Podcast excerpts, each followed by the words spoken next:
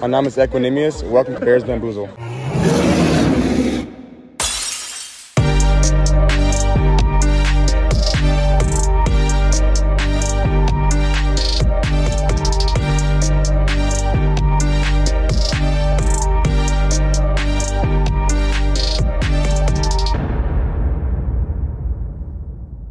Bear Down und herzlich willkommen zu Bears Bamboozle, eurem Chicago Bears Podcast. Mein Name ist Marc und wir gucken uns heute das Spiel gegen die Minnesota Vikings an von Sonntag und dafür habe ich mir mal wieder Unterstützung eingeladen. Ich bin froh, dass du wieder an meiner Seite bist.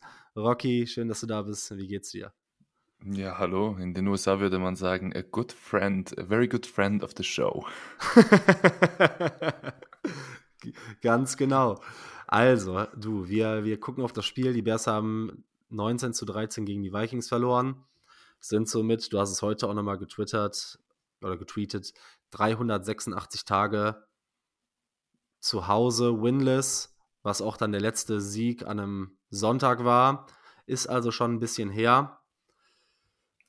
Ein, zwei Kleinigkeiten vorab. Ich habe eine, eine kleine Umfrage vor, äh, vorher gemacht vor dem Spiel, was äh, euch da draußen lieber wäre. Und zwar, Fields spielt gut und die Bears verlieren oder die Bears gewinnen und Fields spielt schlecht. Wir haben jetzt natürlich das Worst-Case-Szenario bekommen. Viele von euch haben natürlich gesagt, okay, die Evaluation von Fields steht ja übergreifend über der Saison. Durch die Verletzungen durch die Leistung sind wir natürlich wieder keinen Schritt weiter. Vielleicht doch, das reißen wir gleich nochmal kurz an. Dann ein Punkt, ich würde euch bitten, denn ich weiß nicht, wir sind jetzt an einem Punkt der Saison, wo es mir schwerfällt, mich wöchentlich hier hinzusetzen und die Spiele Step by Step, Play by Play, Spieler für Spieler zu evaluieren. Deshalb würde ich euch bitten, habt ihr Fragen? Ich wollte nächste Woche gerne mal so ein kleines QA machen. Sei es, und es ist auch vollkommen egal, geht es um die aktuelle Situation, um den Coaching-Staff, um die Quarterback-Frage, auch eine Evaluation mit ähm, von Daniel Wright ne, das, und, und Jalen Carter. Ihr könnt gerne alles reinhauen, schreibt mir bei Instagram, schreibt mir auf Twitter, schreibt mir E-Mails.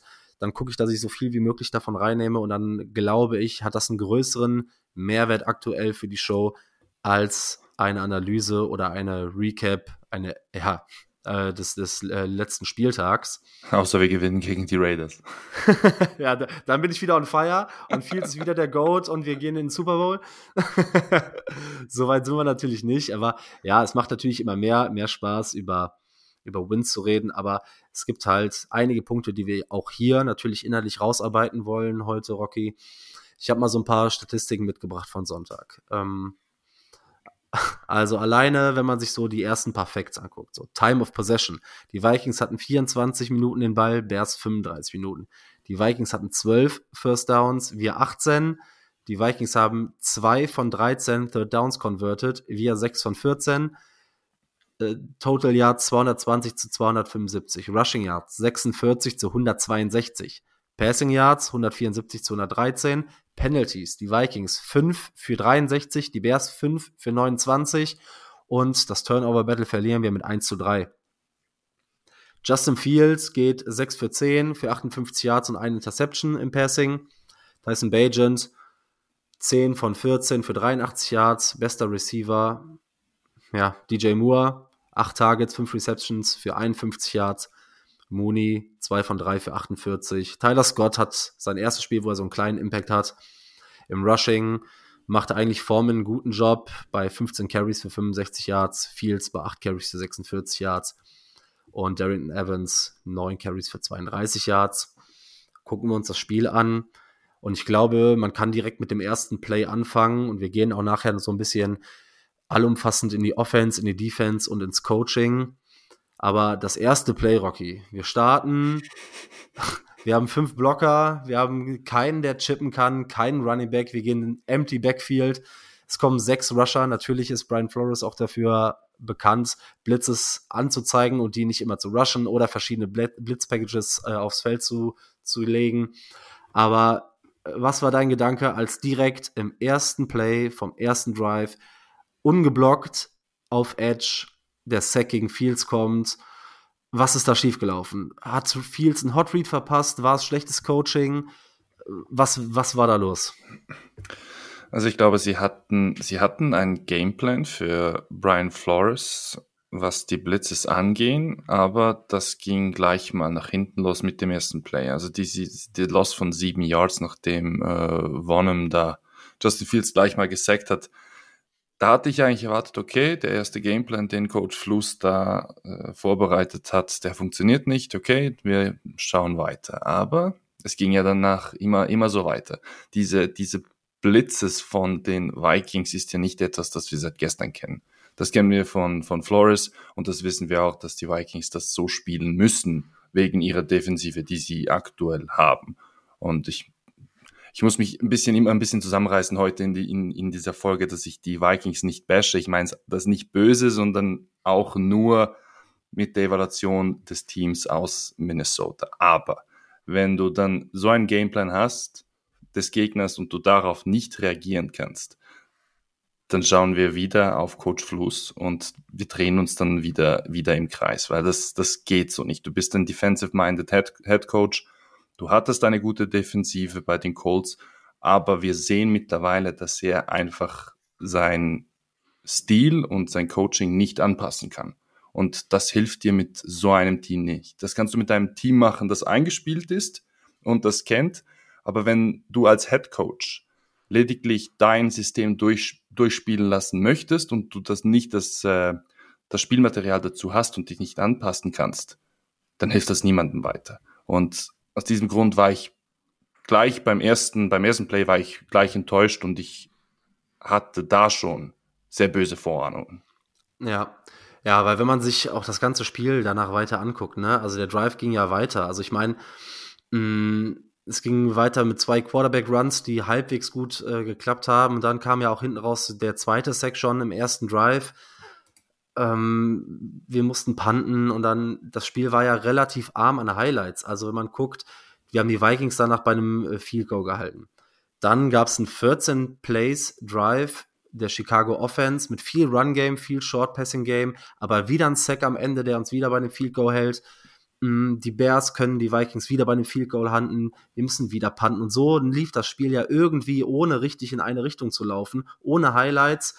Dann kam der, der Drive, wo Kirk Cousins von Brisker und Walker äh, gesackt wurde, der Fumble mit dem Edwards Play, wo er mhm. out of bounds geruled wurde.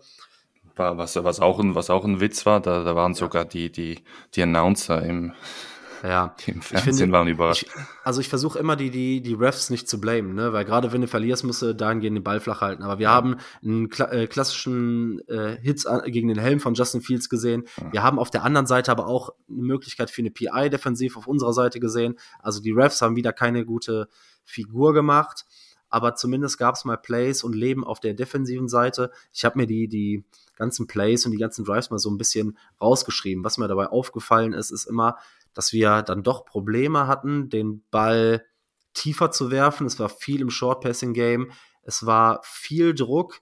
Es war ein gutes Run-Game und unsere Defense hat eigentlich gehalten. Wenn du über das ganze Spiel eine Offense, und da können wir gleich auch noch gerne drüber reden, eine Offense bei zwölf Punkten hältst und der, die sieben Punkte am Ende, die kamen ja dann äh, über den Turnover von, von Tyson Bagent, dann hat die Defense ja erstmal einen soliden Job gemacht ich meine, man braucht jetzt nicht groß drüber reden, äh, ist Tyson Bagent der Mann oder wollen wir mehr Tyson Bagent sehen? Ich finde auch, die Leistung kann man gar nicht einordnen. Der Junge wird jetzt spielen.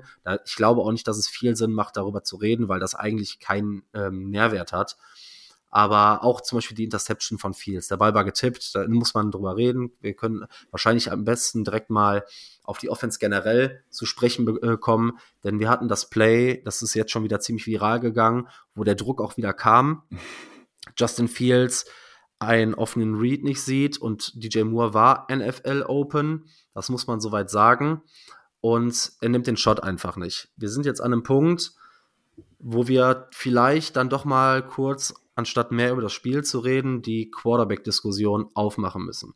Ich meine, wenn du in einem Spiel 5, 6 und 8 Hits kassiert als Quarterback, das limitiert dich natürlich auch mental massiv. Also dann will ich den Quarterback sehen, der frei aufspielt. Dann kommt die Verletzung. Ne? Ich weiß, wir haben es eben Off gesagt, Quarterback-Entwicklungen sind nicht linear. Es gibt Ups und Downs, es gibt zwei Schritte vor, einen zurück. Das ist so die normale Entwicklung. Und auch wenn immer einzelne Plays, ich bin kein Fan davon, einzelne Plays für Quarterbacks rauszusuchen, denn auch ein Patrick Mahomes trifft mal einen offenen Receiver nicht oder sieht mal einen Read nicht. Aber, Rocky, wie, wie siehst du das? Also, wir haben das All 22 noch nicht gesehen. Wir wissen nicht, wie viel Fields übersehen hat. Wir wissen nicht, wie schlecht wieder geschemt wurde. Was war dein Eindruck von Justin Fields generell, solange er gespielt hat? Also der, der, der größte Eindruck, der da wieder entstanden ist, es fällt wieder in diese Behebigkeit zurück, die wir in Woche eins bis drei gesehen haben. Also diesen Ball extrem lange wieder halten, obwohl er nach Woche drei da auch gesagt hat, ich habe meine innere Uhr und wenn diese abgelaufen ist, dann gehe ich.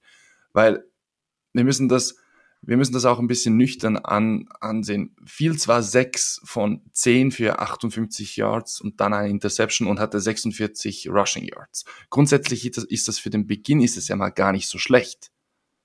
Grundsätzlich. Aber wir haben dann gesehen, der Druck ist gekommen. Das Blitzing war sehr gut aufgezogen von Brian Flores und unsere O-Line hatte damit sehr viel Probleme. Natürlich, wenn du dann fünf in der Front hast, dann muss natürlich auch ein Cole Komet da sein, um zu blocken. Der hatte dann andere Aufgaben, aber das ist dann auch die Aufgabe des Quarterbacks zu erkennen, okay, sie kommen jetzt wieder. Cole, du bleibst jetzt mal schön hier, ich brauche dich. Und dann genau das Play, das du angesprochen hast, DJ Moore wide open ja, er war wide open, aber er hatte den Defender hatte er nach gefühlt 0,3 Sekunden im Gesicht. Da, ja. da, da, kann ich, da kann ich ihm dann nicht viel Vorwürfe machen. Es ist, es ist für uns ist es extrem schwierig, weil wir können diese Quarterback-Evaluation können wir nicht machen. Das haben wir vorhin auch schon zusammen angesprochen, weil einfach die vielen Bausteine grundsätzlich nicht stimmen. Weil wir können, mittlerweile können wir davon reden, dass diese drei Jahre von Justin Fields bei den Bears, die sind, die sind für nichts. Wir, wir haben absolut keine, wie soll ich das sagen, wir haben absolut keine Grundpfeiler, an die wir uns halten können, da wir überhaupt eine Evaluation machen können. Weil aktuell, wenn wir das ganz nüchtern betrachten, ist es schlecht. Da sind wir uns einig. Da hat Justin Fields gar nichts gezeigt, damit man ihn nicht auswechseln tut. Und das ist, das ist etwas, das müssen wir uns mittlerweile müssen wir uns dem bewusst werden, weil ich habe es dir vorhin auch schon gesagt. Justin Fields hätte jetzt eigentlich in dieser Season für den Rest des Season hätte er diese Leistung bringen müssen wie aus den letzten zwei Spielen, was Passing angeht. Und auch selbst dann ist es immer noch nicht garantiert, dass man an ihm festhalten kann, weil wir haben dann spielt er gut, sind die Bears vielleicht auch gut weil so wie letztes, letztes Jahr, dass man dann die Spiele sowieso verliert, sehe ich mit dem Team aktuell nicht, obwohl man so schlecht spielt. Weil wir sehen, die Offensive ist schlecht, dann ist die, Defen die Defense gut. Die Offensive ist, ist gut, dann ist die Defense schlecht. Und irgendwann wird sich das vielleicht mal ein bisschen einpendeln. Und dann muss man halt sehen, was ist wichtiger, die Draft Picks oder Justin Fields. Das ist dann diese Diskussion, die wir, obwohl wir gehofft haben, dass wir das erst später in der Season diskutieren können. Mhm. Wir sind mittlerweile sind wir an diesem Punkt, wo wir über das reden müssen. Ja, ja, denn also wie gesagt, wir, wir haben uns das noch nicht angucken können, aber es fällt mir schwer zu glauben, wenn ich mir das Spiel angucke, dass gar nichts offen war im Passing Game für Justin Fields. Ich finde, dass er, du hast es eben angesprochen, auch mit der inneren Uhr den Ball wieder zu lange gehalten hat ja, er stand unverhältnismäßig, äh, unverhältnismäßig viel unter Druck. Das Coaching, der Gameplan und das Scheme waren, ja, ich weiß nicht, was da in diesen zehn Tagen Mini-Buy gemacht wurde von Lugetzi. Ich weiß es nicht, kann's, ich kann es mir nicht erklären. Vor allem, weil ja auch einfach das Scheme von Brian Flores mit den verschiedenen Blitz-Looks, den verschiedenen Blitz-Packages, das ist ja kein Geheimnis, das weiß die NFL. Ich weiß nicht, wo ein Mercedes Lewis war. Ich weiß nicht, wo die Chipblocks waren. Ich weiß nicht, wo Fields geholfen wurde. Ich weiß nicht, wenn du schon, weil grundsätzlich zu sagen, wir wollen gegen diese Vikings, gegen dieses Vikings-Team viel laufen und wir wollen wegen des Drucks den Ball schnell loswerden und im Short-Passing-Game agieren. So schön, so gut. Ja, alles, alles in Ordnung. Aber dann sind wir wieder beim Thema, wenn du drei Screens hintereinander wirfst und die Vikings Defense das schon weiß und fast schon gar nicht verblitzen muss, sondern da und da geht's ja weiter. Dann fehlt dir ein EQ. Jetzt sehen wir ist es traurig, dass wir über die Wichtigkeit eines EQ in unserem Team reden müssen. Das Play, wo äh, Moore bei dem Bubble Screen weggeblasen wird von äh, Murphy. ich weiß nicht, was Mooney da macht. Er guckt zu, während DJ Moore einfach komplett weggeblasen wird. Ähm, ich hätte Fields gern das ganze Spiel gesehen, weil ich glaube, diese Vi dieses Vikings-Team war schlagbar. Ich finde auch, dass die im Passing-Game attackierbar waren. Aber die Offensive Line hat nicht funktioniert. Die Center-Struggles gehen weiter. Der eine Center kann nicht blocken, der andere Center kann nicht snappen. Das ist eine, ist eine überragende äh, Situation, die wir da haben. Und ich weiß es nicht. Also du hast es richtigerweise gesagt. Also wir können Justin Fields jetzt nicht evaluieren und man muss sagen, und ich versuche mich, ich wollte mich eigentlich nicht, ne, ich will dem Jungen Zeit geben, ich will daran glauben, weil ich, ich werde, wir haben das beide gesagt, wir sind riesige Justin Fields-Fans. Aber äh, wenn wir, wir sind an einem Punkt, wo, wenn wir sagen, wir können den Jungen nicht evaluieren, das bedeutet einen Wechsel auf der Quarterback-Position. Wenn wir kein deutliches Ja haben, ist die Ära Justin Fields nach dieser Saison aller Voraussicht nach zu Ende. Vor allem, wenn du zwei Top-5-Picks haben solltest, wonach es ja aktuell aussieht, ne?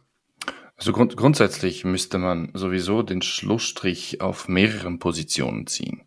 Weil, wie gesagt, ja, wir, wir mögen Justin Fields und ich glaube, wir beide sind diejenigen, die zuvorderst vorne in diesem Hype-Train gesessen sind und vielleicht immer noch ein bisschen sitzen. Das, ich kann jetzt für mich reden. Ein bisschen bin ich noch mit einem Fuß, bin ich da noch drauf. Aber ich sehe den, den größten Fehler sehe ich in diesem Coaching-Staff. Und ich, ich kann diesem Coaching-Staff, kann ich grundsätzlich erstens mal nichts mehr glauben, wenn sie was sagen, weil genau diese, diese Center-Geschichte, die du angesprochen hast, ich weiß nicht, ob du das mitbekommen hast mit Bajan, wieso man auf einmal dann mhm. Lucas Patrick eingesetzt hat anstelle von Cody Whitehair hätte, Bajent hätte mehr, mit die, mehr Snaps mit ihm geübt. Erst, und, und dann kommt Bajent und sagt was ganz anderes. Also es sind mittlerweile in den letzten Wochen waren mehrere solche Aussagen, wo einfach die Glaubwürdigkeit vom Head Coach und vom Head Coach muss diese Glaubwürdigkeit kommen. Wir haben letztes Mal miteinander auch schon darüber gesprochen, dass Coach Fluss die Spieler absolut nicht mehr abholen kann. Also allein das eine Video, das wir hatten auch nach dem Sieg. Also diese, die Motivationsrede. Ich bin da fast eingeschlafen. Das, das, das, kann, das, kann, das, kann so nicht, das kann so nicht sein. Und ich glaube, der einzige Rückhalt, den er im Lockerroom hat, ist, dass er die Spieler nicht öffentlich kritisiert, mhm. wo er sie eigentlich kritisieren sollte. Und logisch, es macht, es macht niemand gerne.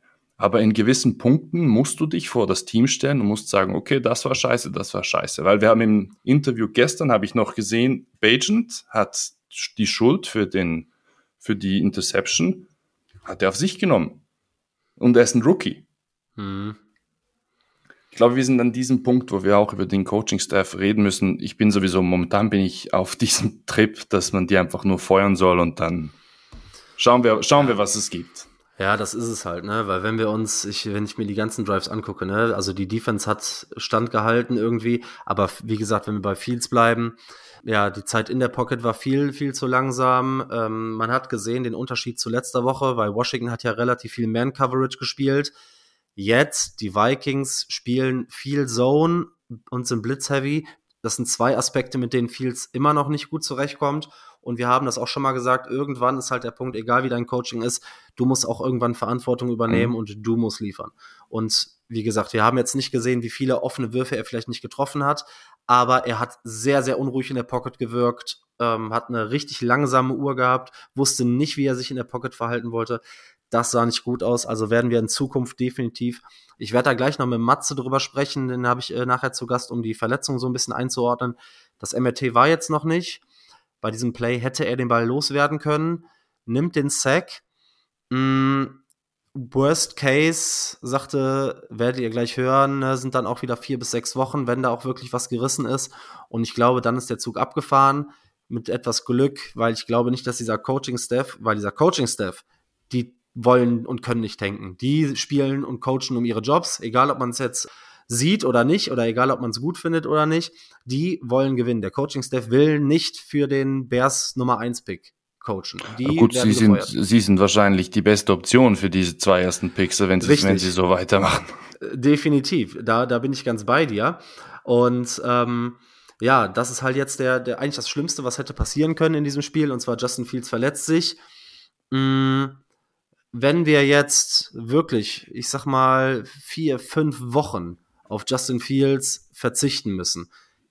Ich meine, du hast es eben angesprochen, so ein bisschen Resthoffnung ist noch da, ne? so nach dem Motto, ein Schritt zurück, zwei nach vorne oder zwei nach vorne, einen zurück und Justin Fields kriegt den Turnaround irgendwie hin. Wenn er jetzt sechs Wochen ausfallen sollte, siehst du da noch irgendeine Chance dafür, dass Justin Fields am Ende der Saison äh, äh, noch auf dem Roster ist? Oder würdest du sagen, zur Trade Deadline würden wir versuchen, je nachdem, was wir kriegen, ihn abzugeben? Kannst du dir das vorstellen? Also ich kann mir vorstellen, dass wenn jetzt seine Verletzung doch äh, schlimmer ist als erwartet, dass man da dennoch bis zur Trade Deadline noch irgendetwas rumschraubt im Bewusstsein, dass man nicht mehr viel für ihn kriegt, allein wegen den, das, was man gezeigt bekommen hat in letztes und weil er verletzt ist. Ich mhm. denke, dass man, wenn man ihn traden möchte, dass man schon einen Abnehmer finden wird. Das denke ich schon. Und es könnte gut sein, dass wenn jetzt die Verletzung länger ist, dass man darüber doch nachdenken wird. Weil, wie ich schon gesagt habe, er ist in einer sehr unglücklichen Situation aktuell, weil grundsätzlich müsste er jetzt die Reinkarnation von Peyton Manning und Tom Brady werden. so, so hart, so hart das auch klingt. Weil aber, genau, aber genau das, was du gerade sagst, das ist ja auch mein Riesenproblem damit, ihn zu evaluieren, weil wir wissen mittlerweile, was Justin Fields ist und wir wissen, was er nicht ist. Und er ist kein Three-Step, Dropback, Pass Receiver, äh, Quarterback, wie ein Peyton Manning beispielsweise oder ein Drew Brees oder ein Aaron Rodgers und genau das, so stellt oder genau so stellt Luke Getzi sich ja seine Offense vor. Three Step Dropback Pass.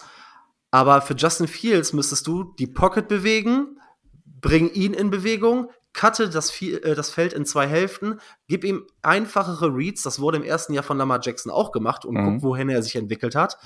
Und das wird ja einfach nicht gemacht. Ähm, deine Einschätzung, sagen wir einfach mal, er, er geht jetzt auf die IA meinetwegen, fällt vier bis sechs Wochen aus. Dem, der Coaching-Staff wäre, glaube ich, massiv dagegen, ihn abzugeben, weil, machen wir uns nichts vor, die Chancen, Spiele zu gewinnen, sind mit Justin Fields um einiges höher als mit Tyson Bagent. Definitiv das, da braucht man sich jetzt nicht was zu romantisieren, dass wir da den nächsten Brock Purdy haben, wobei man gesehen hat, dass Purdy letzte Woche oder jetzt am Sonntag auch nicht gut oh, öffne, öffne diese Büchse bitte nicht, bitte nicht. ganz, ganz prominenten Fürsprecher. ähm, und ähm, wie gesagt, dieses Thema wollen wir, wie du richtigerweise sagst, gar nicht aufmachen. Aber also der Coaching-Staff will mit Sicherheit bei Justin Fields bleiben, weil Fields gibt diesem Team die größte Wahrscheinlichkeit, Spiele zu gewinnen die Ownership und der GM denken vielleicht ja schon einen Schritt weiter und sagen, okay, jetzt kriegen wir vielleicht mehr dafür, weil wenn er die restliche Saison so spielt wie jetzt diese Woche, dann kriegen wir noch weniger als jetzt. Was würdest du oder was ist so, wenn du so eine Wahrscheinlichkeit abgeben müsstest? Was hältst du für realistischer? Traden zur Trade Deadline oder die Saison abwarten und ihn nach der Saison abgeben? Also für die realistischste. Oder ihn behalten natürlich, das ist ja dann die dritte Option. Ja, ja. Ich denke, das ist sogar die, das am realistischsten, weil ich kann mir dann gut vorstellen, dass okay, er ist verletzt, man hat nicht viel gesehen. Die Frage ist dann auch wirklich noch, was passiert mit dem Coaching-Staff, weil ich glaube, Chicago wird runterbrennen, wenn Coach Flus und Getzi sich einen neuen Quarterback holen dürfen. Und ja. ich, ich, glaube, dann, dann, dann ist es vorbei.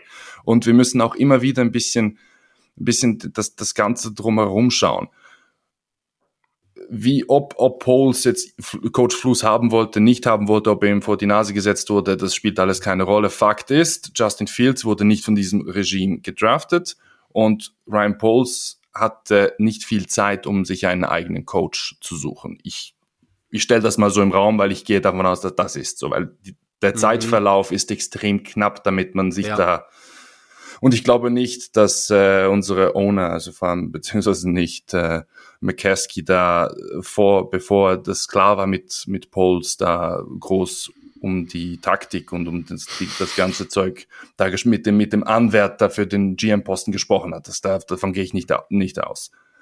Deshalb denke ich, es könnte gut sein, dass man Justin Fields behalten wird, zwar die Fifth Option nicht zieht, dafür, also beziehungsweise die, die Option zieht und dann aber die Vertragsverlängerung so hinausschiebt und ein bisschen so in Richtung Jordan Love gehen wird. Mhm. Und weil da hat man dann vielleicht noch ein bisschen mehr Munition, um dann etwas mhm. zu bekommen bei einem ja. möglichen Trade. Also die Zeichen stehen für dich schon Richtung Abschied, aber noch nicht in Season, sondern aller Voraussicht nach nach der Saison. Ja, es ist, es ist, wie gesagt, ich mag Justin Fields und er ist für mich ein sehr cooler Quarterback und ich hätte es ihm sehr gegönnt, in Chicago der neue Heilsbringer zu werden, wie ich ihn auch schon betitelt habe, auch schon vor zwei Jahren. Da war ich ja auch schon völlig, völlig hyped. Ja. Aber ich glaube, wir müssen der Realität doch ins Auge sehen, außer Außer man feuert jetzt den Coaching-Staff, holt jetzt dann jemanden und irgendein neuer Coach kommt und sagt, äh, nee, nee, nee, ich schaff das mit Fields doch noch. Mhm. Was ja auch sein könnte, aber daran glaube ich ehrlich gesagt nicht. Wirklich. Ja, gucken wir uns, äh, gucken wir uns einen der Punkte an, aufgrund dessen Justin Fields immer noch erhebliche Probleme hat und das ist die Offensive Line, die wieder nicht gut aussah. Ich kann es gar nicht greifen. Denn gegen Washington, gegen eine wirklich starke Front Four sah die Offensive Line ziemlich gut aus. Jetzt gegen eine Vikings Defense, die eigentlich im Pass Rush nicht besonders gut ist. Da ist ein Daniel Hunter, der einzelne Momente hat, aber in Summe ist das keine gute Defensive Line, ist keine wirklich gute Defensive Line. Natürlich, und das macht Brian Flores dann aus, wenn du sagst, okay, meine, meine Front Four, oder die spielen ja, glaube ich, eine 3-4, erzeugen nicht genug Pressure, dann bringe ich halt einen fünften, einen sechsten Mann, um Druck zu erzeugen. Ich weiß nicht, weder die Guards noch die Tackle sahen gut aus. Die waren massiv überfordert mit dem äh, Blitzing. Da kamen keine Assignments vom Center. Und auf die Center-Position will ich besonders jetzt zu sprechen bekommen, weil Cody Whitehair sah aus, als hätte er noch nie in seinem Leben gesnappt. Also jeder mittelmäßige Highschool-Center snappt besser als Cody Whitehair im Moment. Mm, und dann wurde ja diese in-game-Veränderung vorgenommen. Und zwar, als sich Justin Fields verletzt hat, wurde geswitcht von Cody Whitehair auf Lucas Patrick mit der Aussage, uh, best for our team to have the guy that had more experience to play center.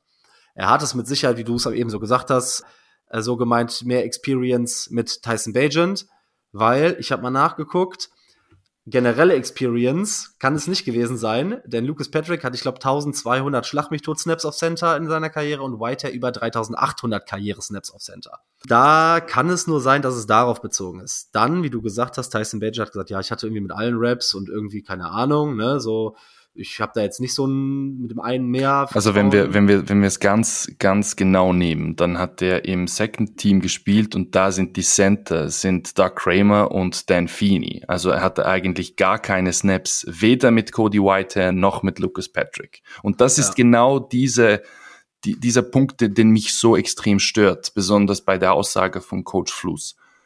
Ich habe es auf, ich hab's auf Twitter, ex-Twitter, ja, ich nenne es Twitter. Ich habe es auf Twitter gepostet. Leute, wenn, wenn ihr, wenn ihr schon irgendwelche Aussagen macht, dann sagt dem Rookie gefälligst, was ihr gesagt habt, weil sonst kommt genau das dabei heraus. Erst du bist unglaubwürdig, der der Rookie macht sich lächerlich und wir stehen da und denken uns nur, Leute, ist das euer Ernst? Es läuft schon alles scheiße, dann brauchen wir nicht auch ja. noch so so so ein Chaos. Ja, also absolute Bullshit-Aussage. Denn machen wir uns nichts vor, der Wechsel hat stattgefunden, weil Cody White ja nicht in der Lage war, einen Ball zu snappen. Mhm. Ne? Wir können froh sein, dass Justin Fields so ein Athlet ist, um den einen oder anderen Snap noch runterzuholen und dass Tyson Bagent, ich glaube, 6'4 groß ist und äh, oben ins dritte Regal greifen kann. Ja, bei ihm waren sie, bei ihm waren sie ja dann zu tief. Ja, genau, dann waren sie bei. ja, das kommt dann auch noch. Ja, pass auf, und dann geht's ja noch weiter wie du richtigerweise gesagt hast, ne, also der Coaching-Staff verliert ja komplett den Lockerroom mit solchen Aussagen. Ich habe das mit der Situation äh, zu Chase Claypool nämlich verglichen und man ist halt total inkonsequent, weil Claypool sah auch so scheiße, wird nicht gebencht und Whitehair spielt scheiße, wird gebencht. Da ist auch wieder so ein Unterschied. Genauso wie Justin Fields macht Aussagen, wo man die, ne, haben wir über die Interpretation mhm. haben wir gesprochen, wo er über den Coaching-Staff redet und es passiert nichts. Und bei Chase Claypool, er wird nach Hause geschickt. Ihm wird, äh, in den Medien wird gesagt, ihm wurde die Wahl gelassen, ob er zu Spielen kommt. Äh, auch, auch so eine Geschichte. Dann, man sagt in der ganzen Offseason, wir wollen High Character Guys, wir wollen High Character Guys, wir achten auf die charakterlichen Profile. Wir signen Chase Claypool, aber bei Jalen Carter ist uns das nicht egal, dass der Character Issues hat. So, ne? Also da beißt sich die Katze in den Schwanz, weil immer wieder für irgendwen irgendwelche Ausnahmen gemacht war, äh, werden und die eigenen Prinzipien komplett über Bord ähm, geworfen werden. Ich glaube, man wollte einfach nur gewisse Ja-Sager im Team haben, die, die nichts, nichts hinterfragen. Ich glaube, das war ein bisschen auch, auch das Problem bei, bei Nate Davis, weil der hat sich ja, der hat sich auch verletzt. Mit ihm gab es ja auch diese ganze Geschichte. Da hat man ja vor, vor Beginn auch gesagt, ja, Character Issues, als er von den Titans gekommen war. Ich habe mich da auch ein ja. bisschen reingelesen. Ich habe ich hab da nichts gefunden. Ich weiß nicht, von was die gesprochen haben. Okay. Ja, Keine Ahnung. Ja, also wenn da keine, ich weiß, die McKeskys sind dafür bekannt, in Season keine Coaches zu feuern. Deshalb gehen wir Stand jetzt davon mal aus, ich zumindest, dass sich das auch nicht ändern wird. Ich gehe Stand jetzt davon aus, dass wir sowohl mit Justin Fields als auch mit Matt Eberflus und Luke Getzi die Saison zu Ende bringen. Wie du eben richtigerweise vielleicht so ein bisschen spaßeshalber äh, gesagt hast, ist, aber das, was dran ist, wahrscheinlich die beste Möglichkeit auf hohe Picks, wenn wir in die Richtung schielen. Weil die Frage ist halt natürlich auch, bringst du jetzt ein, was Neues rein? Wie groß ist die Wahrscheinlichkeit, dass Justin Fields sich mit einem neuen Wechsel in Season noch entwickelt und die ganze Offseason über Bord geworfen wird. Das ist natürlich dann auch die Frage, wie wir da weiterkommen. Na gut, wenn wir, Aber, wenn, wenn wir uns das Ganze so anschauen, dann frage ich mich doch, was man da in der Offseason so gemacht hat, weil äh, die, die besten Aussagen kamen da von den 7 gegen 7 Drills und das ist ja, ja nicht wirklich ja, aussagekräftig. Ja, aber dann gucken wir uns das Coaching doch mal speziell aufs Spiel an, denn ich frage mich, wo nach der Mini-Buy nach zehn Tagen Adjustments in der Offensive waren. Es ist, wir haben es mehrmals jetzt gesagt, es ist kein Geheimnis, dass Brian Flores viel blitzt, dass er eine äh, Blitzrate von über 50% hat. Wo waren die Protection Calls für den Blitz? Wo waren Chip Blocks von Ends und Running Backs? Mein erster Gedanke war irgendwie, ja, Lugetzi sieht, dass die Offensive anfängt zu rollen die letzten beiden Wochen und die erste Idee ist, ich mache das gleiche wieder in Woche 1 bis 3, Three-Step, Dropback, Screen, Passing Game, also wo sind die Targets für die Playmaker, wo sind die Pässe, wo sind die Plays für DJ Moore? Ja, der wurde gedoppelt und getrippelt, haben wir alles gesehen. Und der Druck kam, aber da muss ja Platz für die anderen Playmaker da gewesen sein. Also ich weiß, vielleicht kannst du mir da mehr zu sagen. Was war die Idee dahinter? Was hat wieder nicht funktioniert im offensiven Coaching? Also man hat definitiv mal den ersten Fehler hat man gemacht, als man diese Pässe rausgehauen hat, beziehungsweise man hat Lukezzi, äh, ich bin, ich bin immer wieder sehr fasziniert von seinen Entscheidungen anhand von dem, was er auf dem Feld sieht und dem Momentum, den wir haben. Denn zu Beginn des Spiels, dann ist, ist man irgendwo in der Nähe der Red Zone, bei dritten Versuch für sieben Yards packt er einen Lauf durch die Mitte aus. Mit dem Backup vom Backup vom Backup Running Back. Jetzt nicht, dass er, dass er, dass er, dass Evans schlecht ist. Ich will ihn da nicht schlecht reden. Aber er hatte fast keine Zeit mit dem Team. Die O-Line sah sowieso nicht so gut aus. Ja, und Foreman hat, und Foreman sah gut aus, ne? Eigentlich. Und Foreman sah gut aus. Und aus diesem Grund ärgere ich mich dann, wenn er den Ball hätte laufen sollen, hat er es nicht gemacht. Wenn er es nicht hätte tun sollen, dann hat er es gemacht. Und das ist das, was mich bei, bei Getzi und besonders mittlerweile wir Line, wo, wo, wo eigentlich keinen Plan haben, was die Aufstellung angeht, beziehungsweise was die, was die Motions ja. angeht.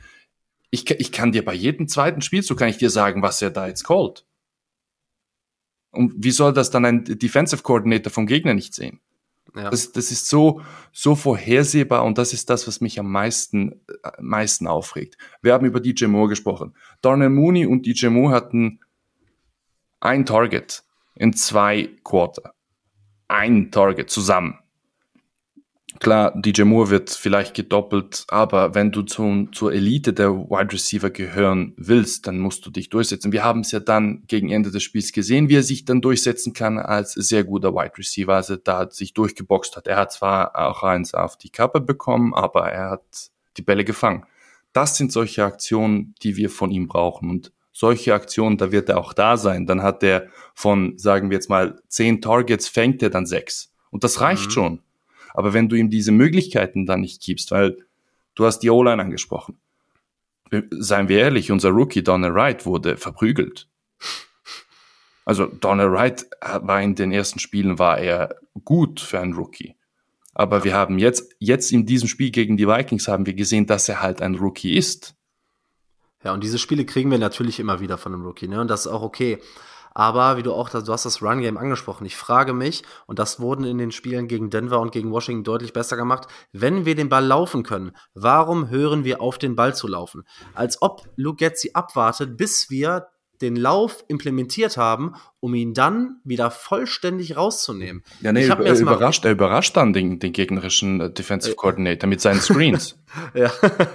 ja, vor allem nach dem, mit dem dritten in Folge äh, während eines äh, Drives. Das ist, das ist überragend. Und ich sag halt auch, klar, da, da muss man Fields immer mit reinnehmen. Aber wir haben gesagt, wenn du so viel Druck kriegst und wir wollen Fields da auch nicht aus der Schusslinie nehmen. Aber ihm wird das Leben auch nicht, ihm wird auch nicht geholfen. Denn wenn ich zum Beispiel, selbst wenn ich den DJ Moore in Schutz nehme zum Beispiel und sage, okay, er wird gedoppelt und ist für gewisse Plays halt raus, weil der, der, äh, weil der Look einfach nicht da ist. Aber wenn Brian Flores blitzt und DJ Moore doppelt, ja, sorry, dann muss ja irgendwo Platz sein. Das kann mir keiner erzählen. Da muss auch innerhalb von zwei Sekunden. Dann musst du Plays designen, wo Spieler innerhalb von zwei Sekunden offen sind. Du hast, zwei Sekunden du hast, auch ein Justin du Fields hast, in der Pocket. Du hast einen Tyler Scott im Team über seinen Speed, es, man hat bei ihm über nichts anderes gesprochen. Genau das, was die Vikings gestern gemacht haben, hat im College mit ihm so gut funktioniert. Mit seinem Speed. Und Tyler Scott mhm. war, war involviert, aber erst als äh, Bajan drin war. Aber wenn du so einen Spieler hast, es ist, es spielt absolut keine, also wir sind an diesem Punkt, wir müssen sagen, es spielt keine Rolle mehr, dass er ein Rookie ist. Dann lässt er vielleicht mal zwei von drei Bällen lässt er halt fallen. Das kann passieren. Aber wenn du nichts versuchst und auch diese, diesen Speed von ihm nicht ausnutzen willst, was du siehst, es wird geblitzt, da hinten im Backfield hast du dann Platz. Und dann hast du einen Tyler Scott, der ist weg. Also ich, ich bezweifle, dass irgendein Defensive Back von den Vikings ihm hätte nachrennen können. Das bezweifle ich, aufgrund von dem, was wir, was wir gesehen haben. Und eben, ich möchte kein Vikings-Bashing betreiben, aber ihre Defensive ist wirklich nicht gut. Ja, genau. Und ich habe mal eine lustige Sache habe ich rausgesucht und zwar äh, bei First Downs und wir haben über unsere Titans gesprochen. Wir haben mit Cole Komet einen vernünftigen Titan, wir haben uns mit Robert Tunyon einen ordentlichen Titan, einen Passcatcher reingeholt und mit Mercedes Lewis einen richtig guten Blocker. Bei First Down spielt Chicago zu, nur zu 19 Prozent, das ist Platz 23 in der NFL mit 12 Personal. Dann frage ich mich, wo ist das ganze 12 Personal? Gerade wenn du gegen eine Blitz-Heavy Defense spielst, äh, Sonntag, also ich sehe es nicht. Ich sehe es auf dem, auf dem Platz nicht. Turnier irgendwie zwei Targets oder so, Kmet, drei Targets, mhm. glaube ich. Oder vier Targets. Ähm, ich ich sehe es nicht. Also du kannst nicht mit so wenig 12 Personal bei First Down spielen. Gerade, ich meine, das, so ein Spiel ist doch prädestiniert für 12 Personal. Ich sehe es nicht, keine Ahnung. Also äh, du, du, du schemst nicht deine, deine Playmaker wieder nicht frei. Ne? Ähm, wie gesagt, ich habe es eben gerade schon angesprochen. Wo war Mercedes Lewis? Nachher, als Bajent auf dem Platz war, hatte ich das Gefühl, dass er das Getzi das Playbook wieder so ein bisschen geöffnet hat, dass man ein bisschen vertikaler wurde und ein bisschen. Äh, aber da hat man gesehen, okay, auch auf einem schlechteren Niveau, aber da hat Getzi seinen Pocket Passer und dann kann er seinen Stiefel irgendwie damit besser coachen. Aber er ist nicht in der Lage, und das macht gute Coaches aus, nicht den Spielern sein Scheme aufzudrücken, sondern auch um die, um die Spieler rumzucoachen und das Scheme danach äh, aufzubauen. Also was da jetzt passiert ist, nachdem du zwei gute Wochen äh, hattest und wir alle schon ein bisschen gehofft haben, dass man daraus gelernt hat und die Offensive in die richtige Richtung rollt, kann man nach diesem Rückschritt nicht mehr daran glauben, dass diese Entwicklung aus den letzten beiden Spielen Absicht waren und dass wir jede Woche ein Zufallsprodukt kriegen, was die Offense ausgeht, angeht, oder? Ja, es ist, ich glaube mittlerweile, es war, es ist einfach, es war einfach viel zu lange Zeit, dass sie, äh, als sie Pause gehabt haben jetzt zwischen diesen, diese, diese, kurze Mini-Bye-Week. Und äh, vielleicht wiederhole ich mich, aber wir hatten schon bei der Verpflichtung von, von Luke Getzi, hat, standen da schon Fragezeichen. Weil die Offensive in Green Bay ist, ist, ist gut. Ja, das steht. Aber Nathaniel Hackett ist auch so ein Beispiel. Vielleicht liegt es wirklich an Matt LeFleur. Vielleicht mhm. liegt es wirklich nun nur an ihm und an Aaron Rodgers. Und der Rest war einfach, sind einfach Mitläufer gewesen. Weil du hast es angesprochen, die Offensive sah dann spritziger aus mit Bagent. Aber wieso sah sie spritziger aus? Weil genau ein DJ Moore die, die wichtigen Plays gemacht hat, die er machen sollte. Und auch die, der eine Wurf, der zu kurz war, als da Tyler Scott zurückgerannt ist. Das ja. wieder, wieder genau das mit, mit seinem Speed. Das Play blieb am Leben, weil Tyler Scott so schnell war und sich den Ball da wieder geholt hat, als er gefühlt zehn Yards wieder zurücksprinten musste, um den Ball zu fangen.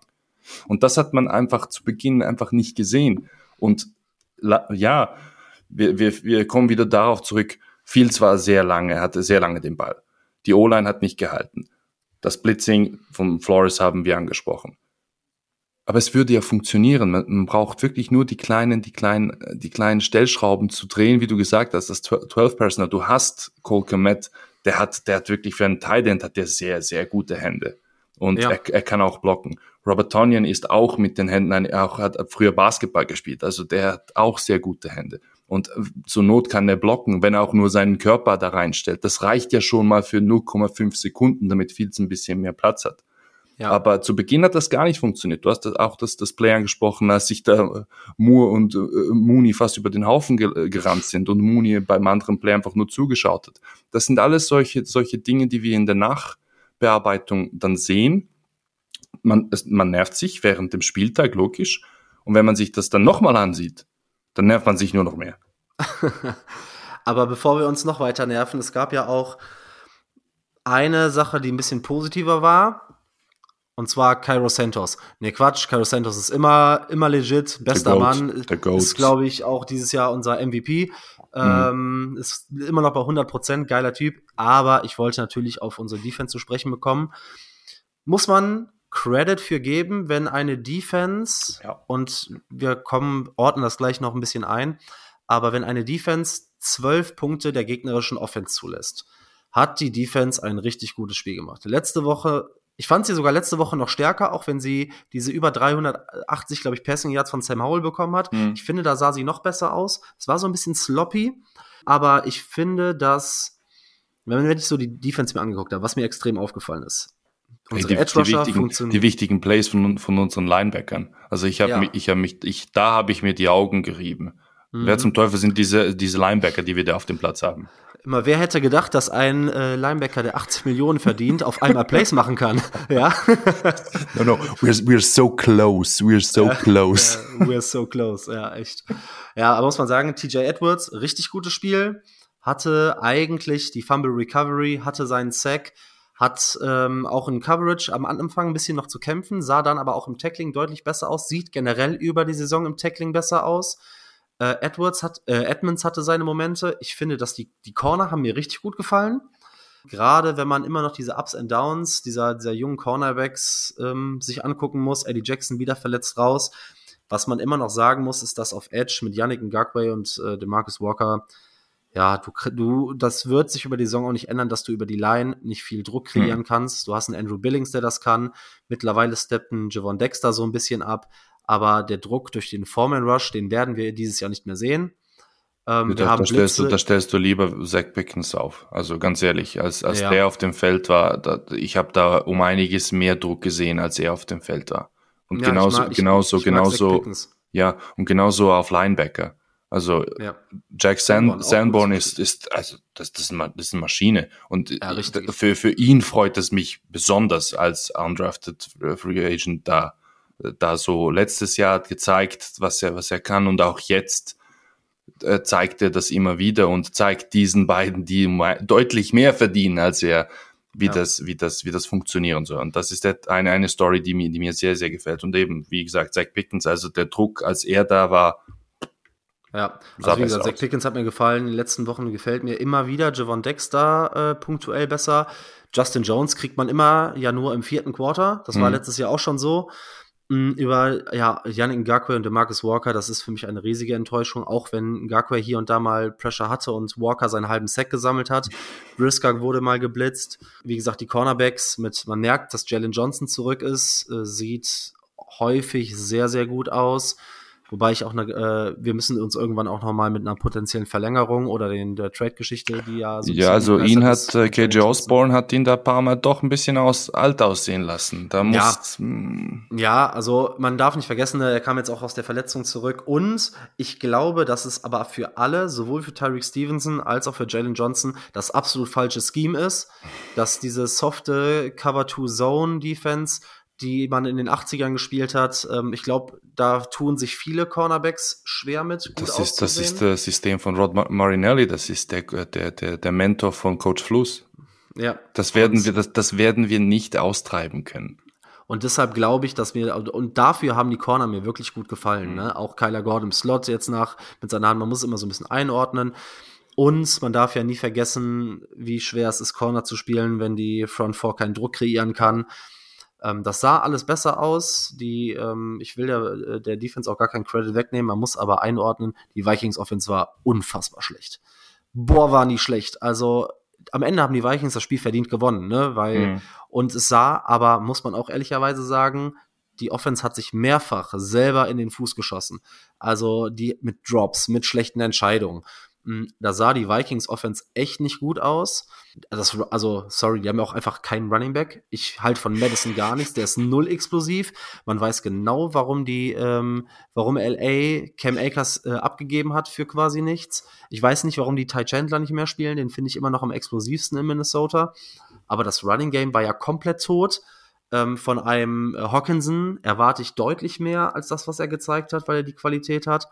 Nichtsdestotrotz musst du eine Offense, ähm, in der die O-Line Top 5 Potenzial hat, vor allem auf Tackle, hm. musst du, äh, musst du erstmal, musst du erstmal verteidigen. Kirk Cousins ist ein guter Quarterback. Und dafür, wie gesagt, Credit, wo man äh, sich Credit verdient, hat das gut funktioniert. Äh, bei, die Defense hat uns dieses Spiel nicht verloren. Zwölf Punkte nur zugelassen. Ne, sieben kam ja durch die Offense, durch den äh, Fumble von Tyson Bagent. Da muss ich sagen, das war gut. Ich weiß nur nicht, traust du dem Prozess oder glaubst du, das könnte nächste Woche schon wieder ganz anders aussehen mit der Defense? Das, das ist so ein perfektes äh, Trap-Spiel. Weil äh, die, die, die Defensive der, der, der Raiders hat jetzt gegen die, die Patriots Elite ausgesehen. Und mhm. die Wochen davor war das auch eine, auch eine Shitshow. Äh, wie ich dir auch schon auch schon gesagt habe, ich habe ich habe mittlerweile ich habe absolut keine Erwartungen mehr. Es ist schön, dass dass die Defensive das mal so gezeigt hat, was da möglich ist, aber ja, nächstes Spiel kommt der, der Vaughn Adams.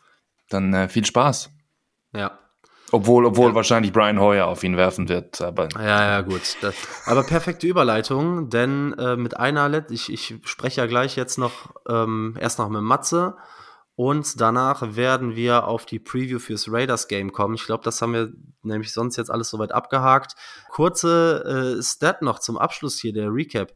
In den ersten sechs Spielen, die Bears, ich meine, wir haben alle gesehen, wie gut wir den Ball laufen können. Wir haben eine Passing äh, Rate von 61 Prozent und eine Rushing Rate von 38 Prozent. Damit sind wir beim, beim äh, Rushing auf Platz 14. Ich weiß nicht, wie man so ein gutes Rushing-Game haben kann und nur am 14. meisten den Ball laufen kann. Werden wir aber auch niemals mehr rausfinden. Wir werden uns mit Sicherheit in den nächsten Wochen wahrscheinlich intensiver damit auseinandersetzen. Wenn sobald wissen, sobald Roshan, Roshan Johnson wieder zurück ist, auf den freue ich mich sowas von. Da freue ich mich auch richtig drauf. Und genau das, wie wird das Spiel gegen die Raiders aussehen? Wie sind die Raiders bisher? Wie kann es ausgehen? Kommen wir wieder, können wir wieder einen Turnaround schaffen, uns nochmal für eine Woche freuen oder geht es jetzt weiter bergab? Das bespreche ich gleich alles und bis dahin, dann bedanke ich mich bei dir, Rocky, dass du dir die Zeit genommen hast, um ja dieses grandiose Spiel mit mir zu durchleuchten und mir da an Gerne. der Seite zu stehen. Gerne. Und ähm, wir beide hören uns dann in den nächsten Wochen zur, zu einer der nächsten Recaps, würde ich sagen. Gerne. Alles klar, Rocky, hau rein und ihr bleibt dran, wir hören uns sofort. Bis gleich. ciao. ciao. So, und dann sind wir zurück, wie angekündigt, im zweiten Teil dieser Folge. Und jetzt habe ich den Matze hier. Matze, freut mich, dass du da bist. Wie geht's dir? Ja, äh, vielen Dank für die Einladung. Ist ja jetzt alles hier heute relativ spontan entstanden. Äh, aber ich freue mich umso mehr natürlich, dann äh, mal wieder bei dir sein zu dürfen in deinem Podcast. Ja, mir geht's gut. Ähm, bin ja, ja relativ frisch verheiratet, sage ich jetzt mal, seit über vier Wochen. Haben wir es haben jetzt schon miteinander ausgehalten, Frau und ich. Und äh, nee, mir geht's gut. Und äh, natürlich dann noch, ja, zusätzlich dann als Dolphins-Fan, da geht's einem aktuell ja, ganz gut, würde ich sagen. ja, wollte ich gerade sagen. Wenn man bei dir läuft, ne? Wenn du sagst, frisch verheiratet, Flitterwochen, jetzt Miami läuft überragend. Du machst ja jetzt auch immer mehr bei Upside mit dem Rafa zusammen. Das läuft Richtig. ja auch ziemlich gut. Das nehmen die Leute super an. Ich glaube auch, dass das eine überragende Hilfe ist für so Fantasy Advices. Ja, und ähm, die Leute, die mich schon länger hören, oder ja, schon länger, so lange gibt's mich ja noch gar nicht, aber die mich schon äh, die, äh, vor der in der Preseason gehört haben, haben wahrscheinlich auch gehört, dass du da schon mal zu Gast warst. Und wir hatten ja mal besprochen, wenn dann irgendwelche wichtigen Verletzungen sind, über die man sprechen kann, dann quatschen wir nochmal. Man muss dazu sagen, wir nehmen das äh, direkt heute am Montag auf. Ich habe dich heute spontan angeschrieben. Deshalb erstmal vielen lieben Dank, dass es zeitlich gepasst hat, dass du da so spontan einspringst. Und dann lass uns auch direkt mal in die Frage gehen, die natürlich jetzt alle Bears-Fans ja, beschäftigt, die die ganze Saison so ein bisschen mit beeinflussen kann. Denn Justin Fields hat sich bei einem Sack am Sonntag gegen die Minnesota Vikings an der Hand verletzt mit einem dislocated Finger, also der Daumen dislocated ausgekugelt. Ne? Genau. Und ja, hatte äh, noch im Stadion ein X-Ray, war negativ. Man konnte bis jetzt noch nicht sagen. Bis jetzt haben wir noch keine Informationen. Vielleicht haben wir mehr, wenn die Folge rauskommt. Aber er wollte auch wohl weiterspielen, aber er hatte Probleme, den Ball zu halten, hatte, äh, konnte den Ball nicht mehr vernünftig greifen. Matze, was kannst du uns zu so einer Verletzung sagen? Gerade bei Quarterbacks natürlich ein, ein böses Thema wahrscheinlich mit der Wurfhand. Ja, das auf jeden Fall. Ähm, ja, bei, der, sag mal, bei uns äh, in Deutschland ist diese Verletzung eher als äh, Skidaumen äh, bekannt. also für alle Skifahrer, das ist im Endeffekt der Mechanismus, wenn ihr ja beim Skifahren stürzt und euer Daumen hängt dann noch in der Schlaufe von euren äh, Skistöcken. Und äh, ja, dann kugelt ganz gerne dann mal der Daumen aus. Und äh, das ist im Endeffekt jetzt äh, Justin Fields auch passiert äh, beim Tackle, genau. Ich glaube, da ist er da, ist er nicht da an der Sideline irgendwie rausgescrambled und dann kam der Verteidiger nochmal und hat ihn dann da so blöd irgendwie am Daumen erwischt. Ach so, Aber, nee, das war ein Play, das war ein Play später sogar, wo ähm, Hunter ihn von hinten sackt und er quasi auf die Hand fällt. Hm, okay, ja. ja. dann ist er okay. quasi draufgestürzt, hat sich blöd mit der, mit der Wurfhand abstützen müssen. Ja, Okay, wie dem auch sei, ja, auf jeden Fall, ähm, ja, X-Ray, wie du schon sagtest, negativ, das ist schon mal sehr gut. Also sprich, äh, die Knochenstrukturen sind alle heile. Und jetzt am Ende, am Ende des Tages die alles entscheidende Frage, ist das sogenannte UCL oder wie soll man es auf Deutsch benennen? Das ist im Endeffekt das Innenband vom Daumen. Ist das verletzt oder nicht? Und in einem sehr hohen Prozentsatz ist das meistens mit einer Auskugelung, ja, wird das irgendwie mitbeschädigt. Das ist leider so. Da kann ich euch Bears-Fans jetzt leider, ja, weniger Hoffnung machen, aber äh, noch ist ja nicht aller Tage Abend. Mal gucken, was da jetzt schon beim MRT dann rauskommt heute. Ja, was ist so der Ausblick für die kommenden Wochen? Also da gibt es so zwei prominente Beispiele, was Quarterbacks angeht. Das eine Beispiel ist sogar gar, ja, relativ frisch sogar noch von, von Dak Prescott letztes Jahr. Der, ja, dem ist auch im Endeffekt der Daumen ausgekugelt, als er einem, ja, beim Passversuch einem Gegenspieler sozusagen mit der Wurfhand gegen den Helm geschlagen hat. Bei Prescott war damals dann der Daumen gebrochen, wobei das Innenband sozusagen vom, vom Daumen war intakt. Prescott damals fünf Wochen ausgefallen, kam dann ja, bescheiden wieder nach dieser Fraktur. Und noch ein weiteres Beispiel, sehr prominentes Beispiel, war Drew Brees 2019 und der hatte dann ja keine Fraktur am Knochen, allerdings halt das ähm, ja, Innenband gerissen und wurde auch operiert und kam auch nach fünf Wochen wieder, hat, hat danach sogar sehr gut gespielt, also was jetzt zumindest mal äh, Fantasy Points angeht. Und das ist auch so die Timeline, ehrlicherweise, mit der ich jetzt so rechne. Mhm. Kann mir nicht, also ja, wie gesagt, wenn er Glück hat, Justin Fields, ist es nicht gerissen, dann kann es wirklich sein, dass er in ein, zwei Wochen, je nachdem, ähm, ja, wie schnell dann die Schwellung rausgeht, ähm, das geht natürlich dann auch immer einher mit so einer Verletzung. Da ist natürlich dann auch die Muskulatur auf Alarmstufe Rot, wenn irgendein Gelenk ausgekugelt ist und ja, sofern kein struktureller Schaden da ist, gibt sich das meistens wieder in ein, zwei Wochen. Wie gesagt, sofern dann jetzt irgendwas kaputt sein sollte, denke ich, ja, werden es fünf bis sechs Wochen und was natürlich noch hinzukommt, dann äh, die Bye Week, glaube ich, in Woche 13, meine ich, ja. wäre das dann. Also es wäre dann genau sechs Wochen, dann Bye Week, könnte man ihm sozusagen nochmal eine extra Woche geben.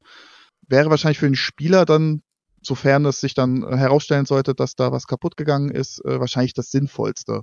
Aber mhm. ja, man möchte ja auch sehen, wie Justin Fields so sich jetzt dann auch weiterentwickelt und jedes Spiel natürlich irgendwo für ihn und natürlich dann auch für die Bears als, als Franchise natürlich dann wichtig ist. Ja, also das ist so mein Ausblick. Also ich denke entweder ein bis zwei Wochen oder fünf bis sechs Wochen plus. Also okay, die zwei ja, Varianten gut. gibt's.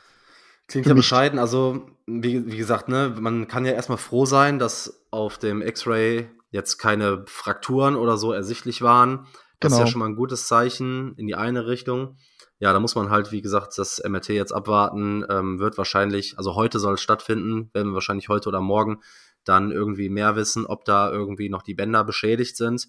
Aber das sind ja so mittelmäßige Aussichten, denn selbst wenn die Bänder wahrscheinlich nicht beschädigt sind und er nach ein, zwei Wochen zurückkommt, ist ja die Option immer noch, dass irgendwie seine ja, Wurfhand nicht voll einsatzfähig ist, dass er noch Schmerzen, ich meine, in der NFL, so die Schmerzen werden dann gelindert auf irgendwelche äh, magischen Arten und Weisen. Aber ja, kurzfristig ist das natürlich jetzt eine sehr, sehr überschaubar gute Prognose. Ja, also ist halt, ist halt, der Daumen ist halt super, super wichtig, äh, ja, fürs Greifen einfach, ja. Also das ist der einzige Finger, der sozusagen, ja, rüberschwenken kann. Ne? Die anderen Finger können wir ja einfach nur auf und zu machen.